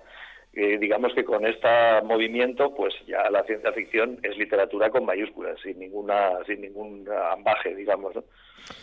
Seguimos avanzando en el tiempo y entre los años 70 y los 80 es cuando se produce una madurez y asentamiento del, género. ¿Qué va a caracterizar a este periodo? Pues bueno, aquí digamos que las aguas vuelven a su cauce, es decir, el año, el mayo de 68 se ve hasta dónde ha llegado y sus límites, eh, digamos que la sociedad no vuelve a ser tan conservadora como en los años 50, pero tampoco persigue, eh, digamos, fantasías como a finales de los 60 y a la ciencia ficción le ocurre lo mismo. Digamos que las aguas tienen un cierto reflujo, la New Wave ha sido demasiado experimental, pero tampoco se vuelve a la ópera espacial tradicional de los años 50. ¿no? Así, digamos que se logra un equilibrio entre el sentido de la maravilla, de los viajes espaciales y la ciencia ficción tradicional, y el experimentalismo y la, la profundidad de la nueva ola. Y también es la época en que el cine tiene una verdadera explosión. ¿no? que recordar que el 2001, una odisea en el espacio, es de 1968, que hay unos primeros años en que nadie se atreve a hacer cine porque era imposible igualar semejante maravilla, pero luego llegan las grandes eh, sagas, es decir, llegan, pues empezamos con las sagas de Star Trek, con las grandes galaxias, y, en los años 80 pues nos encontramos con verdaderos iconos del cine de ciencia ficción, pues sobre todo como Blade Runner. Bueno, precisamente lo que escuchamos es la banda sonora de Regreso al Futuro. Entre los 80 y el año 2000 podemos hablar de cyberpunk, de híbridos, obras, como decía yo, eh, esta que estamos escuchando, Regreso al Futuro, Alien, Terminator. Eh, sin duda una buena época para la ciencia ficción en el cine. Sí, no, no cabe duda. Es la época, los que tenemos de 40 o de 50 años, pues es nuestra época. Cuando éramos jóvenes íbamos al cine continuamente a ver ciencia ficción yo recuerdo Blade Runner como una verdadera conmoción, ¿no? y, eso que no era muy tan popular como las Grandes Galaxias o, la saga de Star Trek, ¿no? Y, pero realmente nosotros nos hicimos amantes de la ciencia ficción con, las películas de los 70 y 80 y con las novelas de Asimov, que es mucho más antiguo, pero que seguía, seguía en vigor, ¿no? Ya no hay cine de serie B, la ciencia ficción conquista el dinero de Hollywood y se hacen superproducciones y es maravilloso porque toda la tecnología moderna, pues pensemos en Trumbull, por ejemplo, y cómo hace los efectos especiales de 2001 y luego hace naves misteriosas, cómo se convierte en el padre de los efectos especiales, digamos, la ciencia ficción de cine se beneficia de la tecnología más avanzada y eso es eh, maravilloso. Y alcanzado el siglo XXI, eh, vemos películas como, por ejemplo, pues, una de las más famosas, El, Señor de los Anillos. Eh, ¿Ha comido la fantasía terreno a la ciencia ficción? Pues es posible. Y es que eh, yo creo que esto hay que tener en cuenta cuál es el presente de la ciencia ficción y cuál es el futuro. ¿no? Es decir, si El Señor de los Anillos es el, en el cine, pues lo que Juego de Tronos es en la literatura. ¿no? El Juego de Tronos de George R. R. Martin, que originalmente se llama Canción de Hielo y Fuego, pero por este nombre no lo conoce casi nadie, eh, nos está hablando de que hay cierto miedo ahora de los autores a hacer ciencia ficción eh, con todas las letras y hay que entenderlo porque la ciencia se está comiendo la ficción, es decir, el avance tecnológico es tan rápido que da casi miedo a especular sobre cómo va a ser el futuro. Hay autores que hablan de una singularidad tecnológica, es decir, de un punto que va a llegar en 20 o 30 años en que los ordenadores tendrán una capacidad de pensamiento incluso superior al ser humano y no sabemos cómo va a afectar eso a la, a la sociedad. Entonces, ¿qué respuesta da la ciencia ficción a esto? Pues hay quien ha respondido refugiándose en la ópera espacial clásica y no sin éxito. Eh, hay quien ha respondido haciendo especulación sobre el futuro, pero sobre el near future, sobre el futuro cercano, 10, 20 años, y hay quien se atreve, y es la ciencia ficción de verdad más interesante que hay en el, en el presente, como Greg Beer, por ejemplo, y otros autores, que están, eh, digamos, eh, reflexionando sobre el transhumanismo, ¿no? es decir, sobre qué humanidad será la que va a dar a luz estos avances tecnológicos que, que se avecinan cómo será una sociedad en la que los seres humanos pues podremos, poder, podremos liberarnos de nuestros cuerpos, convertirnos en programas informáticos y no tengamos prácticamente límites. es muy interesante, pero también es muy arriesgado porque realmente nadie sabe por dónde vamos a, ir. ¿no? Bueno, em, en cuanto al futuro de la ciencia ficción en el cine, vemos que en los últimos años ha habido muchísimos remakes. una de las últimas series que, hemos visto que ha tenido muchísimo éxito es eh, Westworld, eh, que está basada en una película, también en un libro, pero una película de los años 70, Armas de Metal. Em, ¿Cuál es el futuro del cine de la ciencia ficción? ¿Hacia dónde va? Porque em, han tirado mucho de remakes, ¿no? Sí, yo no estoy muy entusiasmado con lo que se ha hecho últimamente, la verdad, y intento ver todo lo que sale. De lo poco que me gusta es Interestelar, por ejemplo, de Nolan, porque por lo menos se nota que tiene ahí un físico que, que ha asesorado realmente al, al guionista, ¿no? Pero yo veo pues más de lo mismo, continuamente los mismos temas, con poca originalidad. La llegada también me ha gustado un poco porque, bueno, pues por lo menos plantea el tema del primer contacto de forma más realista y menos fabuladora que, otras veces, pero realmente no estamos al nivel de las grandes películas de los años 70 y 80, ni mucho menos, vamos, yo creo que parece que se ha agotado la creatividad, ¿no? Bueno, pues si quieren tener eh, más ingredientes para aumentar su creatividad, lo que tienen que hacer es em, leer breve historia de la ciencia ficción. Seguro que van a tener muchas ideas eh, leyendo em, eh, algunos de los títulos más interesantes y, como decíamos antes, los, conociendo a los padres de la ciencia ficción en este libro, Breve Historia de Ciencia Ficción de Luis Íñigo Fernández, editado por Nautilus. Luis, muchísimas gracias por haber estado aquí con nosotros en Agora Historia. No, David, muchísimas gracias a ti y a vosotros. Un fuerte abrazo. Encantado de estar aquí.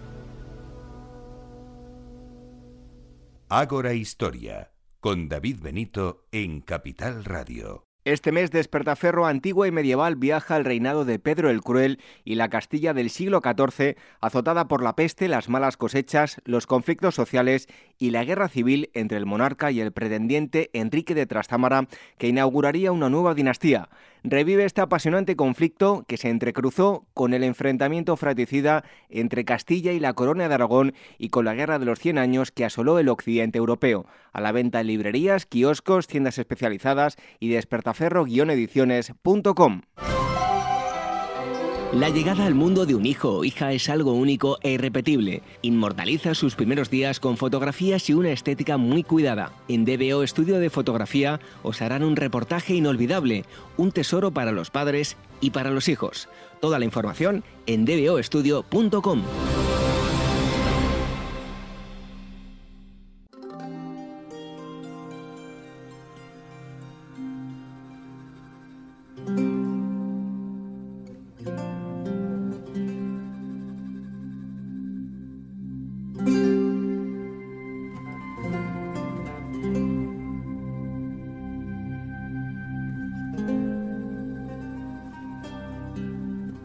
Decía yo la presentación que íbamos em, a dejar para la última parte del programa, la parte curiosa, pero no, no menos rigurosa, ¿eh? porque la parte divertida pues también tiene su rigurosidad.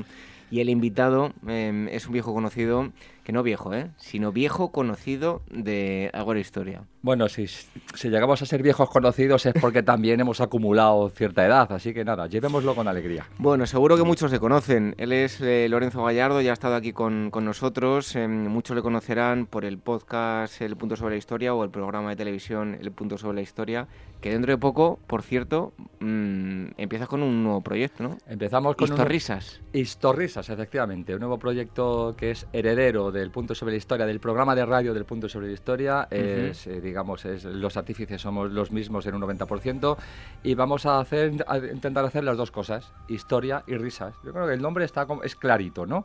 Historisas. Así que bueno, es, permanezcan atentos a sus... Aprender y reírse, ¿qué más se puede pedir, no?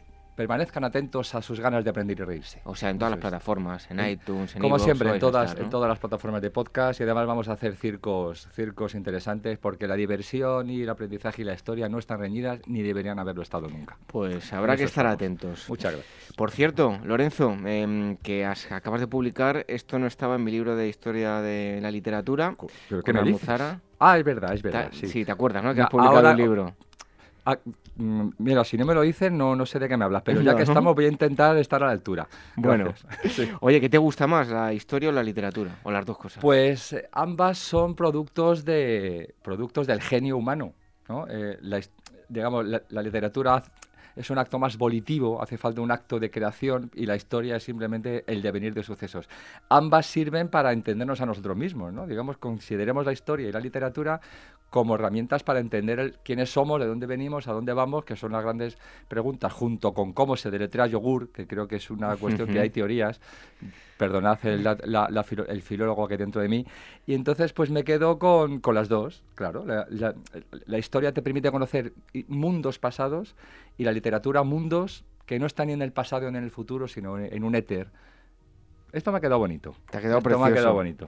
Eh, por cierto, además, no sé por qué yo ahora vamos a profundizar en algunos autores clásicos, en, en, algunas de esas fotos que todos aquellos que te siguen por Facebook, pues aunque de vez en cuando, oye, tienes imaginación con esas fotos que subes y los comentarios, yo te imagino en esos momentos eh, de fotografía leyendo a un autor clásico. Yo soy muy de, muy de clásicos. Además, los que me conocen saben que soy muy de... que me tira mucho la historia antigua, no lo uh -huh. puedo evitar. Sé que tú compartes también... Ya somos dos. Ya somos dos, amor por la historia antigua. Y sí, yo, vamos, yo, yo he leído, eh, yo he leído el, el, discurso de Pericles en la mismísima colina en la que leyó el discurso de Pericles, allí uh -huh. yo solo, como un idiota, en voz alta. Bueno, son cosas que hay que hacer, ¿no? Efectivamente, me encanta leer los clásicos y un clásico puede ser un libro escrito hace 20 años, ¿eh?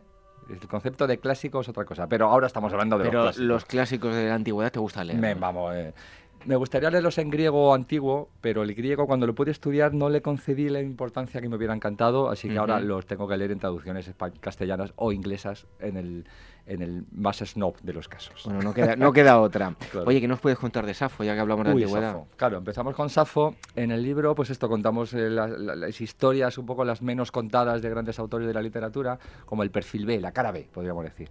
No era mal título, ahora que, ahora que lo pienso, pero este está muy bien. Y antes de hablar Safo, de Safo, sí. te voy a preguntar por el libro en sí, porque es que hay un montón de autores. A mí me ha costado decantarme para tratar algunos porque hay muchísimos. Claro, son más de ¿Cómo 120, este proyecto? 130. Pues este proyecto me, eh, me, me, lo encarga Ángeles López, maravillosa editora, vieja amiga de la televisión, que lleva ediciones, eh, que, que, está en, en Editorial Almuzara, que ha sido tan amable de invitarme, y dice, ¿por qué no cuentas esto?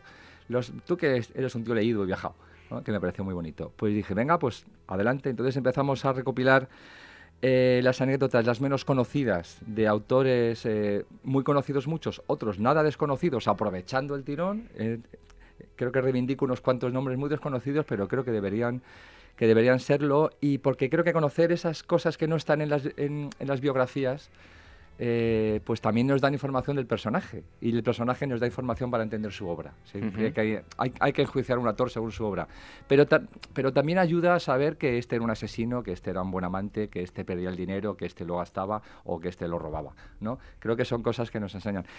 He, tenido, eh, he tirado mucho del talento de Nuria García, perdonad que diga los nombrecitos estos, que me ayudó con la documentación. Sin ella este libro no estaría aquí ni yo aquí contigo, pasando este buen rato. Y pues ahí están, 130 y tantos o 140 escritores llenos de Si me permite la broma, como solía decir José Mota, esto es la, historia de cada uno de los personajes muy rápida. Muy rápida, muy rápida, sí. Porque, bueno, son muy escuetas, pero vas al grano. Yo, yo, los que me conocéis sabéis que escribo muy deprisa, hablo muy deprisa, no voy a seguir haciendo metáforas. bueno, ahora sí. Ahora sí, hoy ¿qué, sí. ¿Qué nos cuentas de Safo? ¿Qué nos pues Safo, mujer...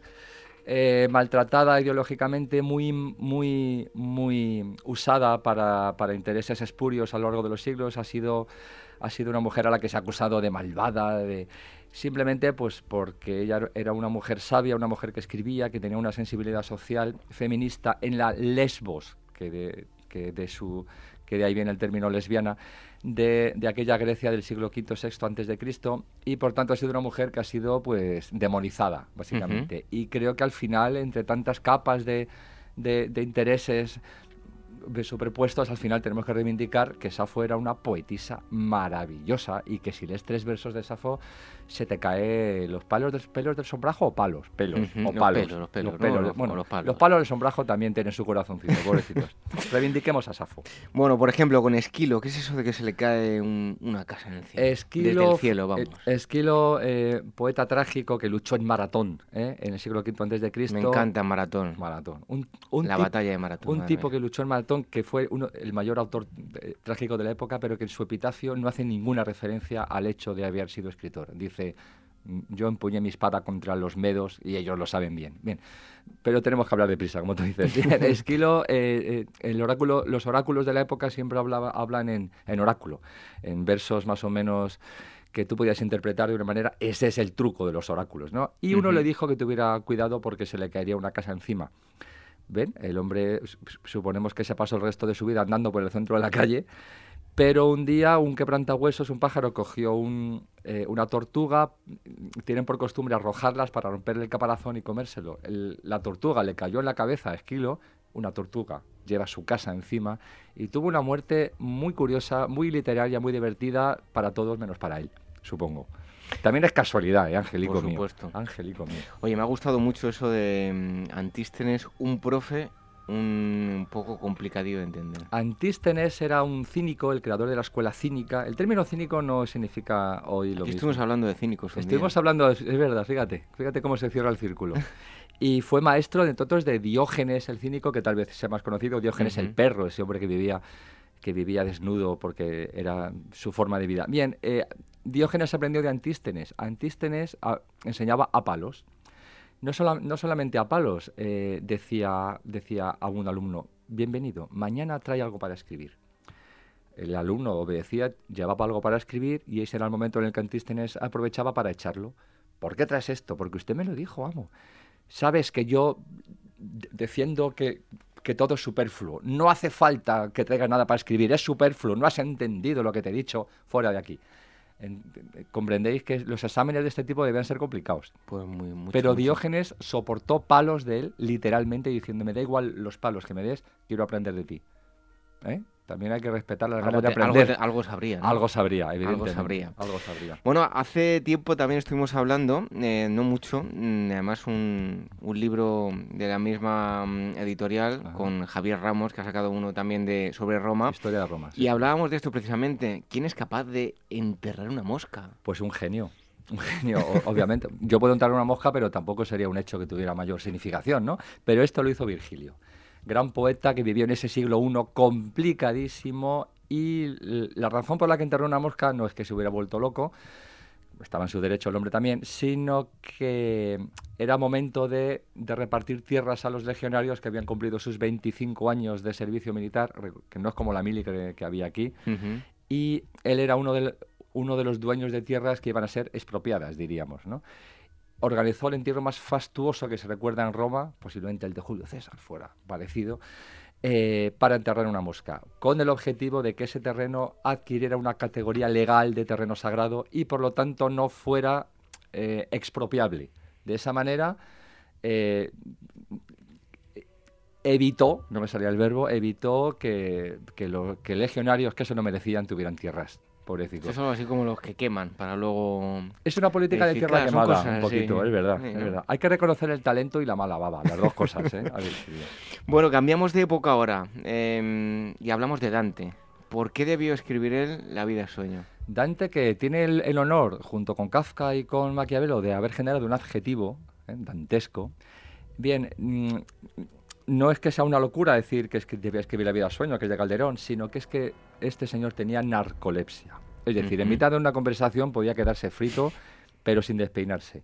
Y eso es una cosa que, te condiciona en tu vida diaria y hay algunos autores que dicen que el tono onírico de, la Divina Comedia tiene algo, ¿no? De esa narcolepsia en la que estaba medio así, medio día sí, medio día no. Pobrecito, qué vida más difícil. Con lo que gusta, con lo que mola dormir un, ocho horas en tu cama tranquilito. Pues fíjate, te voy a contar una pequeña anécdota eh, nosotros conocíamos un técnico de sonido de Radio Nacional de España que, tenía narcolepsia. Pero esto...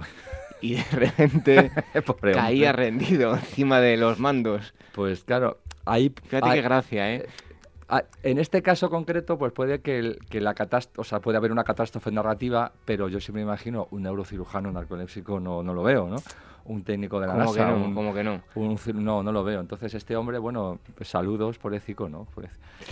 Bueno, cambiamos de asunto. Cambiamos de asunto. Bueno, dejemos la narcolepsia. Bocacho. Bocacho. Yo tenía un profesor al que le mando un fuerte abrazo de literatura, eh, Ramón, eh, recibo un fuerte abrazo. Que hoy encima estamos tratando la, literatura. Pues y siempre... un homenaje a Ramón, a estos profesores que, nos, han, que nos Yo empecé a leer y leí muchas cosas gracias a que él me obligó. ¿eh? O ya me empezó a gustar. Don Ramón, me obligó. no le conozco, pero le doy en mi nombre las gracias por el bien que ha hecho a Benito y por la sabiduría que Benito transmite a los demás. Usted empezó ese círculo. Gracias, bueno, Ramón. Él, él siempre nos eh, destacaba los, eh, bueno, por los, los verderones, eh, culebrones e historias de, de En el, en el de Cameron, en de Cameron, no sé si lo has leído, ¿no? El de Cameron lo leí, me acuerdo, a lo mejor demasiado joven. A veces pasa eso, lees algo que, que, dices, igual era demasiado joven para haber captado toda la intensidad. Además, en una edición horrorosa, baratísima. Pero, pero me quedé con la copla, digamos. Me quedé. Eh, en, ese, de Cameron, cuenta, reúne narraciones antiguas y cuenta cuentos que se narran 10 personajes que están huyendo de la peste de de la peste de Florencia y es un libro de libros. Es un libro que, recoge muchas tradiciones y, es, y es, impresionante. tiene unas descripciones de, la peste arrasando Europa escalofriantes. Y bueno, es uno de los padres de, eh, del lenguaje italiano. No todo el mundo puede ser padre de un lenguaje. Está claro, ¿Eh? está claro. Con lo cual le debemos. Y el de Camerón hay que, hay, hay que, hay que reivindicarlo porque incluso muy en épocas muy cercanas, en el cinturón bíblico americano y en épocas franquistas, hasta los años 50, era un libro muy difícil de encontrar, ¿eh? que estaba en las partes de atrás de las librerías de viejo. Fijaos, ¿eh? Y bueno, pues reivindiquemos la contracorriente. Pues nada, hay que leer el de Cameron. Don Ramón, muchas gracias. ¿eh? bueno, habla, antes decías algo dantesco, pero algo también maquiavélico. Mucho podríamos decir de, de Maquiavelo.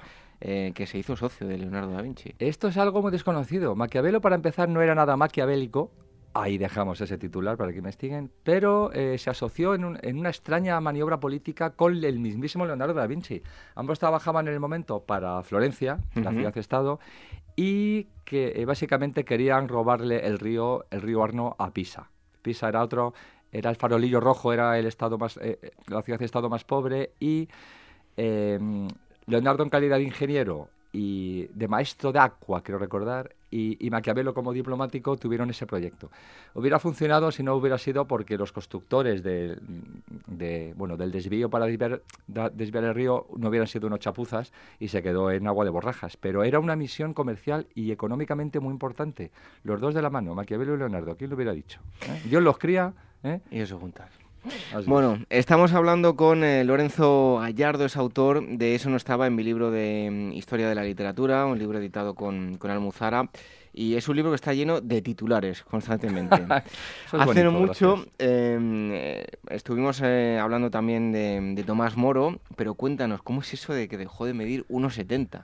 Sí, eh, estas, mm, los narradores usamos, tú eres uno de ellos, Mm. pues a veces frases que enganchan.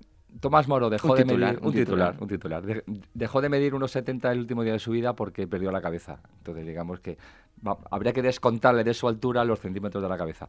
Eso es todo. Tomás Moro es un personaje que yo reivindico, un hombre íntegro que perdió la cabeza por no reconocer el disparate teológico, político y económico que estaba haciendo Enrique VIII al romper con la Iglesia de Roma y crear ese invento llamado la Iglesia de Inglaterra, The Church of England. Yo me sigo me sigue fascinando cómo la gente, los, los, los ingleses que van a las que creen en la Ingla- en la Iglesia de Inglaterra, conocen de verdad cómo surgió mm, su iglesia por un capricho sexual de un rey. Y esto es así. Bueno, Tomás Moro eh, fue el hombre que mantuvo la templanza desde una fe cristiana y, y perdió la cabeza, dejó de medir 1,71. Angelito mío. Esperemos no Esperemos. ¿eh? seguir midiendo lo que O- medimos. claro, otros, sí, nosotros, nosotros tuyos, tuyos que somos bajitos, tú es que yo no, no somos, na- nadie se va, a, escan- nadie se va a extra- a extrañar, ¿sabes? Somos, somos pequeñajos. Oye, Cervantes, huesos y más huesos, seguro que con el programa de televisión también tuviste la oportunidad de, de hacer algo. ¿Qué te pareció todo el tinglado loco? Pues el tinglado de los huesos de Cervantes fue muy mediático. Yo tengo el max. no se dice nada de Eh. No, pues porque las conclusiones al final quedan, fueron las, las que científicamente se extrayeron, no fueron espectaculares. Fue- yo tengo el ma- máximo respeto por el equipo de forenses que hizo ese trabajo, que fue impresionante. Estamos hablando de la búsqueda de los huesos Eso en, en, en el- en los trinitarios de las trinitarias de Madrid, en, en el barrio de las Letras, y tras un trabajo impresionante se llegó a la conclusión de que Cervantes estaba allí, pero no podían determinar cuáles eran los huesos de Cervantes.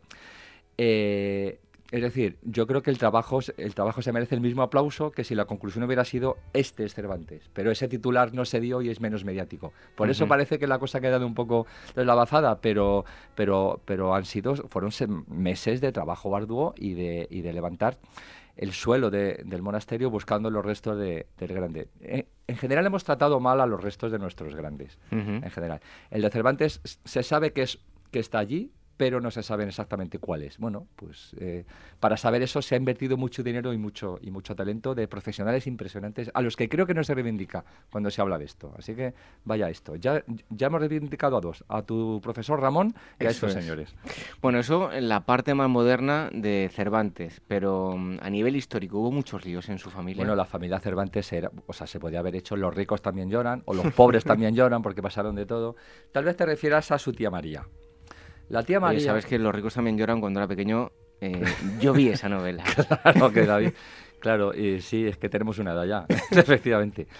Pues la tía María, vamos a los ricos también lloran, versión Cervantes. El- la familia de Cervantes vivía gracias a la tía María, hermana de su padre, creo recordar, que era una señora de buen ver y que era la amante del hijo del duque del infantado. Por ese privilegio, los duques del infantado pasaban dinero a la familia y la familia vivía muy bien, pues a base de ratitos que echaba, que echaba la tía, ¿no? Esto es una cosa que, bueno, es- se ha hecho toda la vida y será toda la vida. El problema ocurrió cuando murió el duque del infantado, el hijo, su amante, pues eh, dejó de ver a Doña María y el grifo se cerró. Así que, eh, bueno, el- la fortuna de la familia. Habían, apro- habían aprovechado los tiempos de bonanza para comprar la casa familiar en Alcalá de Henares, que es la que hoy es Casa Museo, a la que, amigos, tenéis que ir, tenéis que ir, por favor. Y pues para que veáis que en todas las, par- en todas las casas cuecen habas. Mm, Esa frase también debe tener un, un origen bonito que yo ahora mismo lamento no saber, pero que en cuanto llegue a casa buscar, Hombre, ¿no? ya no duermo hasta que no lo sepa. Shakespeare. Tío, tengo una anécdota, no sé si era verdad una leyenda urbana, me contaba mi madre de pequeño que esto debió ocurrir hace muchos años, ¿no? Un hombre estaba dando una conferencia y dijo, porque saqué espeare, y todo el mundo se empezó a reír. Sí. Y en ese momento el resto de la conferencia la dio en inglés. Fíjate que no sé si era verdad o Sí, no. de, de hecho, de hecho creo, creo recordar que fue un amuno, aunque ahora tengo alguna duda. Pues es posible que fue un amuno. Si no fue un amuno, por favor, disculpadme y dadme collejas que me las mereceré, pero me servirá para aprender. Sí, Algo había es una historia yo. clásica. El, el tipo que listo dice saquespeare, dice, tío, estaba diciendo saquespeare en honor a los que no saben. Ahora te vas a fastidiar. El resto y de la charla. la hora y media, el resto te vas a quedar en, en blanco. Bueno, hablando de Shakespeare, em, se dice que fue, pues como un poco, yo lo comparo con Stephen King, que una franquicia, una marca que... Me parece más probable que lo sea Shakespeare a que lo sea Stephen King. Fíjate. Ujú. Aunque también es verdad que Stephen King escribe tres no- escribía tres novelas de mil páginas al año. También hay autores También es verdad. españoles, ¿eh? que Bueno. son franquicias Oh, oh, y oh, franquiciados. oh, oh. El día que hablemos, amigos. No, no lo vamos a hacer. Somos buena gente y además no Oye, queremos, ¿sabe- pero no sabe- queremos acabar en, en teniendo un accidente misterioso.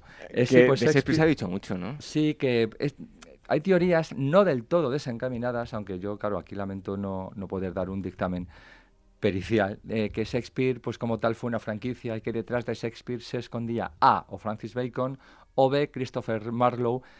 Me parece esta versión más probable. Marlowe era un, un diplomático muy metido en la política isabelina de la época y puede que tuvo que desaparecer, fingir su propia muerte, pero seguir publicando eh, usando un- un- un- un- una marioneta que era un tal William Shakespeare, del cual hay escritos suyos de su mano y no, no, no, hay, no hay concordancias literarias.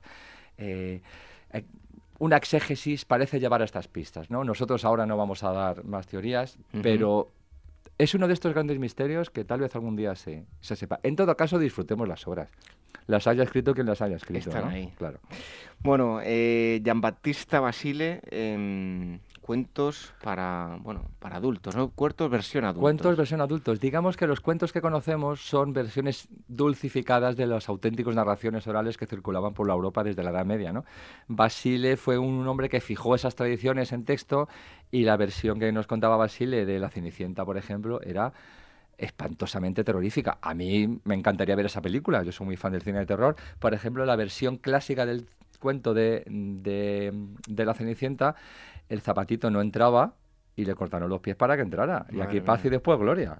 Eso no estaba en la... Al igual que eso no estaba en, en mi libro de literatura, esta versión no estaba en la película de Disney, ¿verdad?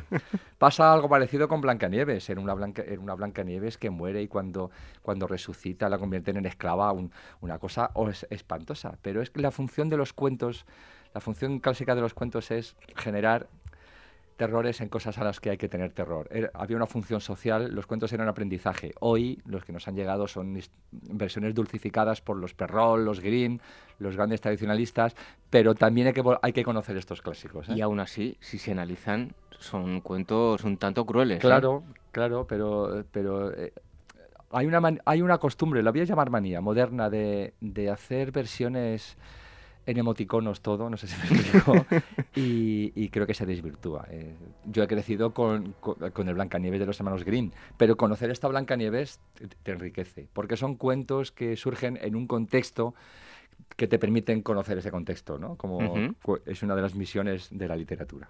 Bueno, Calderón de la Barca, em, la cosa, digo yo la cosa, no, la casa más La pequeña de cosa. Madrid Sí. y una puñalada.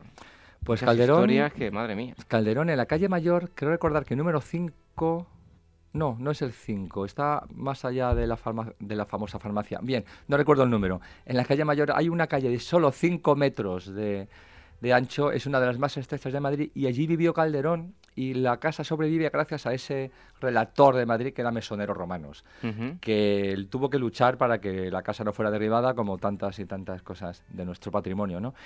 Y, pero remontémonos a una historia que ocurrió. eh, Diego Calderón, hermano de don Pedro Calderón de la Barca, recibió una puñalada de un tipo recién llegado de Flandes, con bastante malas gaitas. Nuestro Calderón, persiguiendo a este hombre, eh, se metió en un convento, no recuerdo ahora el convento, discúlpenme los hados de la memoria, y en esa persecución el convento era de clausura. Eso ya es, es un sacrilegio que hoy no creo que no podemos llegar a entender lo que significaba. Ujú. Se hubiera quedado ahí la historia si no fuera porque la, mm, la, la, la abadesa, la, la priora, la, que manda el convento, se me ha olvidado la palabra. La Ahora, priora, ¿no? La priora del convento, discúlpenme por favor, era, era familiar de Lope de Vega. Y Lope de Vega era un tío muy genio, con mucho talento, con mucho poder, pero con una mala baba también respetable. Así que se, eh, desde la familia, el propio Lope de Vega incriminaba a, a Calderón la falta de respeto que habían entrado. Es un poco rocambolesco esto porque hay persecuciones por las calles, hay, hay, hay familias, hay, hay puñaladas. No me digáis que no hay películas detrás de todo esto. Totalmente. Bueno, hablábamos antes de Shakespeare, mm, de gente que escribe actualmente. por, por, decir algo, porque tiene más libros que días en el año. Pero bueno, eh, Molière, eh, ¿es posible que tuviese un negro? Pues hay, hay algunas versiones también desde la filología, por tanto son, digamos que hay cierto análisis pericial que da indicios, una cosa indiciaria, como se dice ahora tanto. Hay quien dice que los textos de Molière estaban escritos por Pierre Cornell, Pierre Cornell, discúlpeme, no sé francés. Yo personalmente lo dudo, personalmente lo dudo. Pero creo que la teoría, bueno, pues es, tiene visos de, eh, bueno, de tener cierta verosimilitud y pues decidí, decidir, reflejarla en el libro. ¿no? Digo, ¿por qué no? Yo lo dudo mucho, pero ¿quién soy yo para, para negar nada a un filólogo? Por favor. Bueno, hablamos de, mm, por ejemplo, eh, Lope de Vega. Lope de Vega, que por cierto, em, tal día como hoy, 25 de noviembre, nace nada menos, Nada menos. qué casualidad. ¿eh? Fíjate, sabes que cuando que eh, en, aquel Madrid y hasta el siglo XIX, cuando algo era muy bueno, se decía esto es de Lope. ¿eh? Esta cena es de Lope. Se ha quedado un tiempo de Lope. Fijaos lo que era Lope de Vega. Pues sí, Luego lo diremos en las efemérides. Anda. Luego vamos a decir esa efeméride. Hay que recordar, hay que recordar a Lope siempre. Cuéntanos, a ver. Pues Lope de Vega, a mí me, gusta una historia que, se, que, llega ya a nuestro siglo, al, anterior, al siglo XX. la de la estatua. En 1902 se iba a inaugurar, se inauguró, ahora veréis de qué manera, una estatua de Lope, en, pues la que está hoy frente al convento de la Encarnación, detrás de Bailén. Los madrileños la conoceréis. La que hay hoy no es la que se inauguró, porque Mateo Unurria, el autor, digno representante de esta escuela española de Ya lo haré el último día, soy, yo ahora mismo estoy en esas, literalmente, o sea, no, no voy de listo. Eh, se echaba el tiempo encima para la inauguración y decidió hacer una estatua de escayola, darle una capita de color bronce y ya veremos. Funcionó durante la inauguración, pero las lluvias madrileñas primaverales convirtieron la estatua en un blandy bloop y se, y se vio, digamos, se vio el, se vio el plumero, ¿no? Así que don, don López sigue, nos sigue dando entretenimiento, ¿eh? Desde luego, desde, luego. Em, eh, Mary Shelley, por ejemplo. Eh, yo ya lo he dicho aquí en más ocasiones. Me leí cuando era pequeño, un día de, estos, me quedé en casa con bronquitis, con fiebre, me leí en, dos tardes, eh, Frankenstein, fíjate. Es la mejor la mejor forma para leerse Frankenstein. con, fiebre, delirando. Yo creo que veía a Frankenstein ya por Porque es un libro delirante. Entonces, yo creo que tu delirio, seguro que te lo pasaste teta. Y como dices tú en el libro, en un fin de. En un fin ¿no? Sí, una reunión muy, muy, muy contada a posteriori en el que Lord Byron, Mary Shelley, Polidori, un tipo extrañísimo pero también a reivindicarse, fueron junto al lago Alemán a pasar un fin de semana y dijeron, vamos a inventar historietas. ¿eh? Estaba muy de moda el galvanismo, estos primeros contactos con la electricidad, y Mary Shelley pues, se sacó de la manga una, una historia inmortal que es Frankenstein, vamos a decir el título, el título, el título completo, o el moderno Prometeo, Eso es. ¿eh? que me parece precioso. Y em, hay una frase que me ha encantado. Eh, Alejandro Dumas, cuando hablas de Alejandro Dumas, dices que plagiar con arte también es un arte. Claro, Dumas era un genio, también tuvo mucha relación con España, era un trabajador. El caso es que era un trabajador incansable. Se supone que este plagio no fue por, por falta de trabajo. Él escribió una novelita que, que se llamaba algo de Nestlé, creo recordar disculpadme, ahora no recuerdo, y esa novelita se descubrió claramente que la había plagiado palabra sí, palabra sí, palabra no, dos de cada tres. Lo, lo glorioso es que él, con una elegancia y un tronío y una chulería casi madrileña, dijo, lo he copiado, pero he cogido un pequeño opúsculo que no valía nada y lo he convertido en una obra maestra. O sea, desparpajo no le faltaba, ¿eh? Y yo soy muy fan de la gente. ¿eh? Soy muy fan de la gente con desparpajo. Y no era un hombre al que le faltaran ideas, ¿eh? la verdad. Es un plagio, pues bueno, entiendo que circunstancial.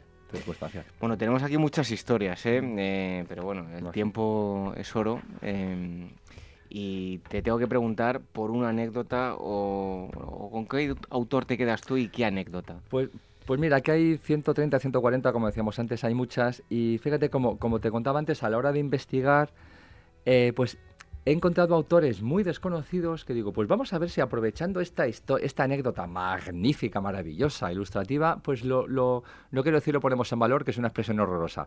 La he dicho, pero borrad esta parte del podcast si lo oís, ¿vale? No he dicho eso. De, de valorar a estos autores, ¿no? Entonces, por ejemplo, pues, eh, ¿con qué autor me quedo? Pues me quedo con Lawrence Stern, un autor del 18 británico, autor de Tristram Sandy, unas novelas con un cierto parecido con, con, los, con los pícaros españoles. Y este hombre era básicamente la guasa, el humor. Eh, eh, le venía de familia, su padre tuvo un duelo, mm, en, pleno duelo el, el, oponente le atravesó, le atravesó contra la pared, pinchó la espada en yeso y dijo el padre, perdonadme señor, si no os importa, cuando vayas a sacar la espada, podéis quitar el yeso de la punta o no sé, que se me va a quedar dentro, va a quedar feo. Eso era el padre y así fue el hijo. Era un loco maravilloso que tenía un club de locos maravillosos y hay que reivindicar a Lorenzo Esther. Y como autor así loco, pues, pues he descubierto a Omar Viñole, que era un argentino de los años 50-60 que no iba a ningún lado sin su vaca. Vaya, y curioso, ¿no? Hay gente que va con el perro o con el gato, este, este directamente con, una vaca. Decía, no, no, la multa, la multa no me lo pongan a mí, póngansela a la vaca. Era un loco chalado que estaba en, ese, en esa frontera difusa entre la genialidad y la locura. Y estaba a un lado, pasaba al otro y a veces en los dos a la vez. Y, bueno, pues creo que mm, en esta lista he, como, como digo, reivindicado algunos autores muy desconocidos, pero siempre a través de anécdotas las más desconocidas que he encontrado y las más curiosas en las que eh, cabe desde el sexo, de la comida, la vida, la vida marital, la vida familiar, eh, para conocer un poco lo que no se dice de los autores literarios y que nos permite conocerlos mejor y disfrutar más de su obra. Y es que esto, antes de ese, cuando, cuando, Lorenzo fue al colegio, no conoció esto yo tampoco, porque esto no estaba en mi libro de historia de la literatura como el libro. Así es, así ¿eh? es. Que ha escrito Lorenzo Gallardo con Almuzara que sigues dándole a las teclas y pronto pues, ¿eh? pues estamos, otro, estamos ya en otra, estamos montando estos programitas así, haciendo divulgación histórica a través del humor y estamos ya en otras cositas que tienen que ver con la historia y que es un libro que me va a costar mucho hacer, pero me voy a reír muchísimo. Así que espero que los lectores se rían por lo menos la mitad de lo que me he reído yo. Pues te esperamos aquí pronto, ¿eh? Pues muchas gracias, David, amigo. Sabes que siempre te llevo en mis oraciones. Un fuerte abrazo. gracias, David.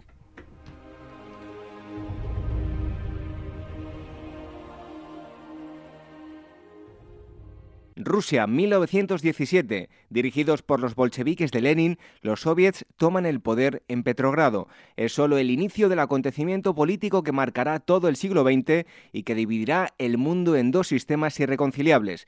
Revive con Despertaferro Contemporánea número 24 el proceso revolucionario que acabó con la Rusia de los zares y que desembocó en la guerra civil más catastrófica que ha conocido Europa. A la venta en librerías, kioscos, tiendas especializadas y despertaferro-ediciones.com.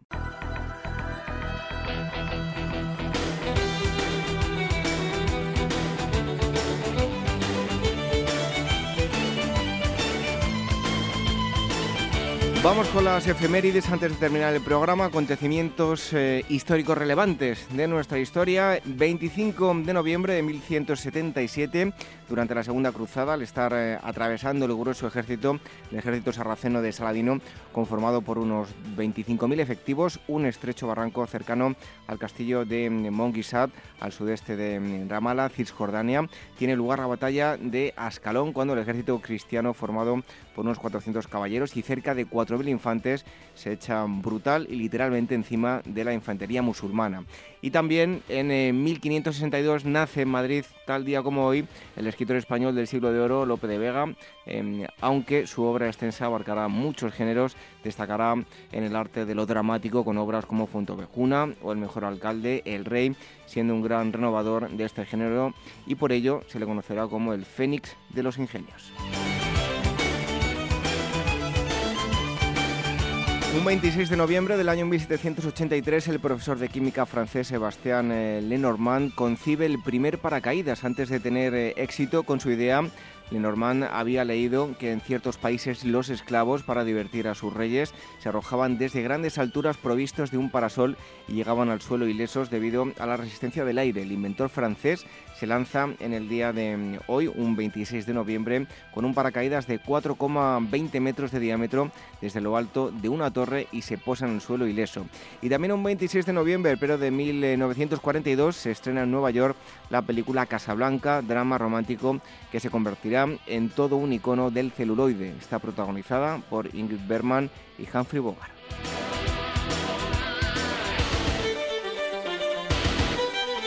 Un 27 de noviembre del año 1095, durante el concilio de Clermont, Francia, los cristianos son eh, convocados por el Papa Urbano II para ocupar la ciudad de Santa de Jerusalén, iniciando así la primera cruzada. Finalmente se logrará tomar la ciudad en julio de 1099.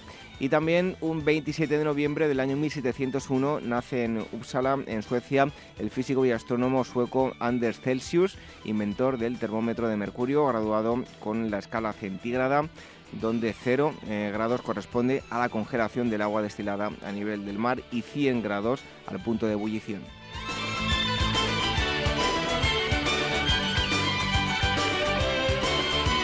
28 de noviembre del año 1582, hace 434 años, el afamado poeta y dramaturgo inglés William Shakespeare, de 18 años, se casa con eh, Anne Hathaway, de 26. Parece ser que había habido prisa en concertar la boda porque Anne estaba embarazada de tres meses. Y también el 28 de noviembre del año 1943 se abre hasta el 1 de diciembre la conferencia de Teherán con Churchill, Roosevelt y Stalin para lograr la cooperación de los aliados durante la Segunda Guerra Mundial y se designa el norte de Francia para llevar a cabo el desembarco aliado con el reciente éxito soviético sobre las tropas nazis y la inminente apertura de un frente occidental, el ambiente es bastante esperanzador. Entre sus acuerdos caben destacar la participación y desmembramiento de Alemania tras el fin de la guerra, el desplazamiento de Polonia hacia el oeste, la organización de la futura ONU y el compromiso soviético de declarar la guerra a Japón.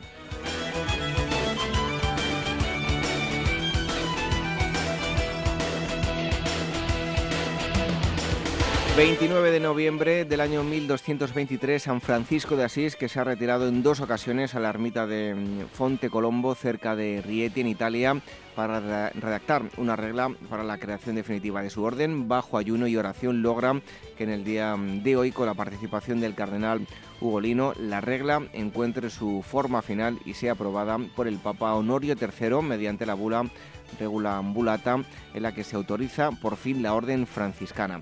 Y en 1924 en Bruselas muere uno de los mayores exponentes del realismo lírico, el compositor italiano Giacomo Puccini, que imbuyó a cada una de sus obras un ambiente distinto. Suyas son La Bohème, Tosca y Madame Butterfly.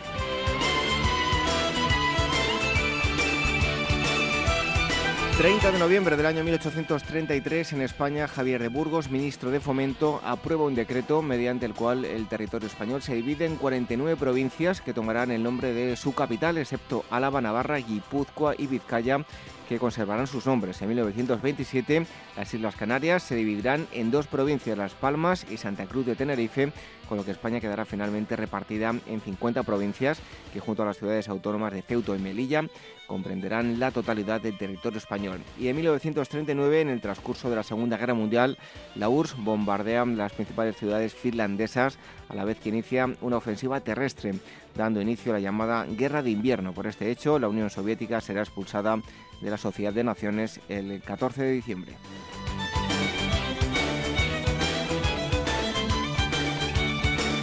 Y terminamos con el 1 de diciembre de 1870 desembarca en el puerto de Cartagena Amadeo I de Saboya, coincidiendo con la muerte del general Juan Prim, herido en un eh, atentado tan solo tres días antes, lo que impide, entre otras causas, su consolidación, consolidación como monarca.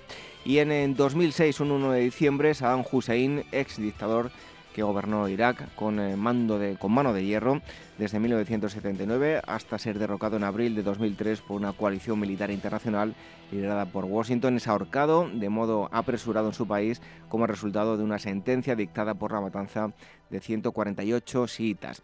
Momentos antes, un tribunal en Estados Unidos había rechazado un recurso de última hora de sus abogados para detener la ejecución. Las efemérides históricas, en un momento la despedida.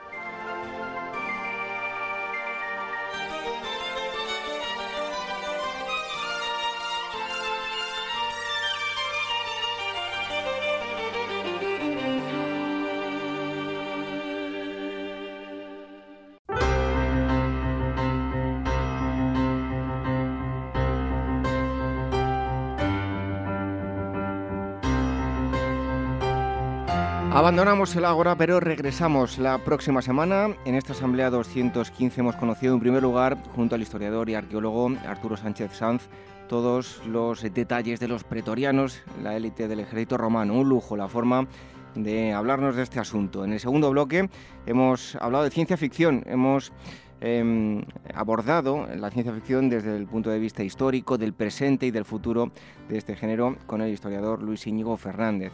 Y hemos terminado con un poco de historia muy divertida de la literatura, historias que no por divertidas deberían discriminarse, no dejan de ser historia. Lorenzo Gallardo nos ha acercado un buen número de curiosidades relacionadas con la historia de la literatura.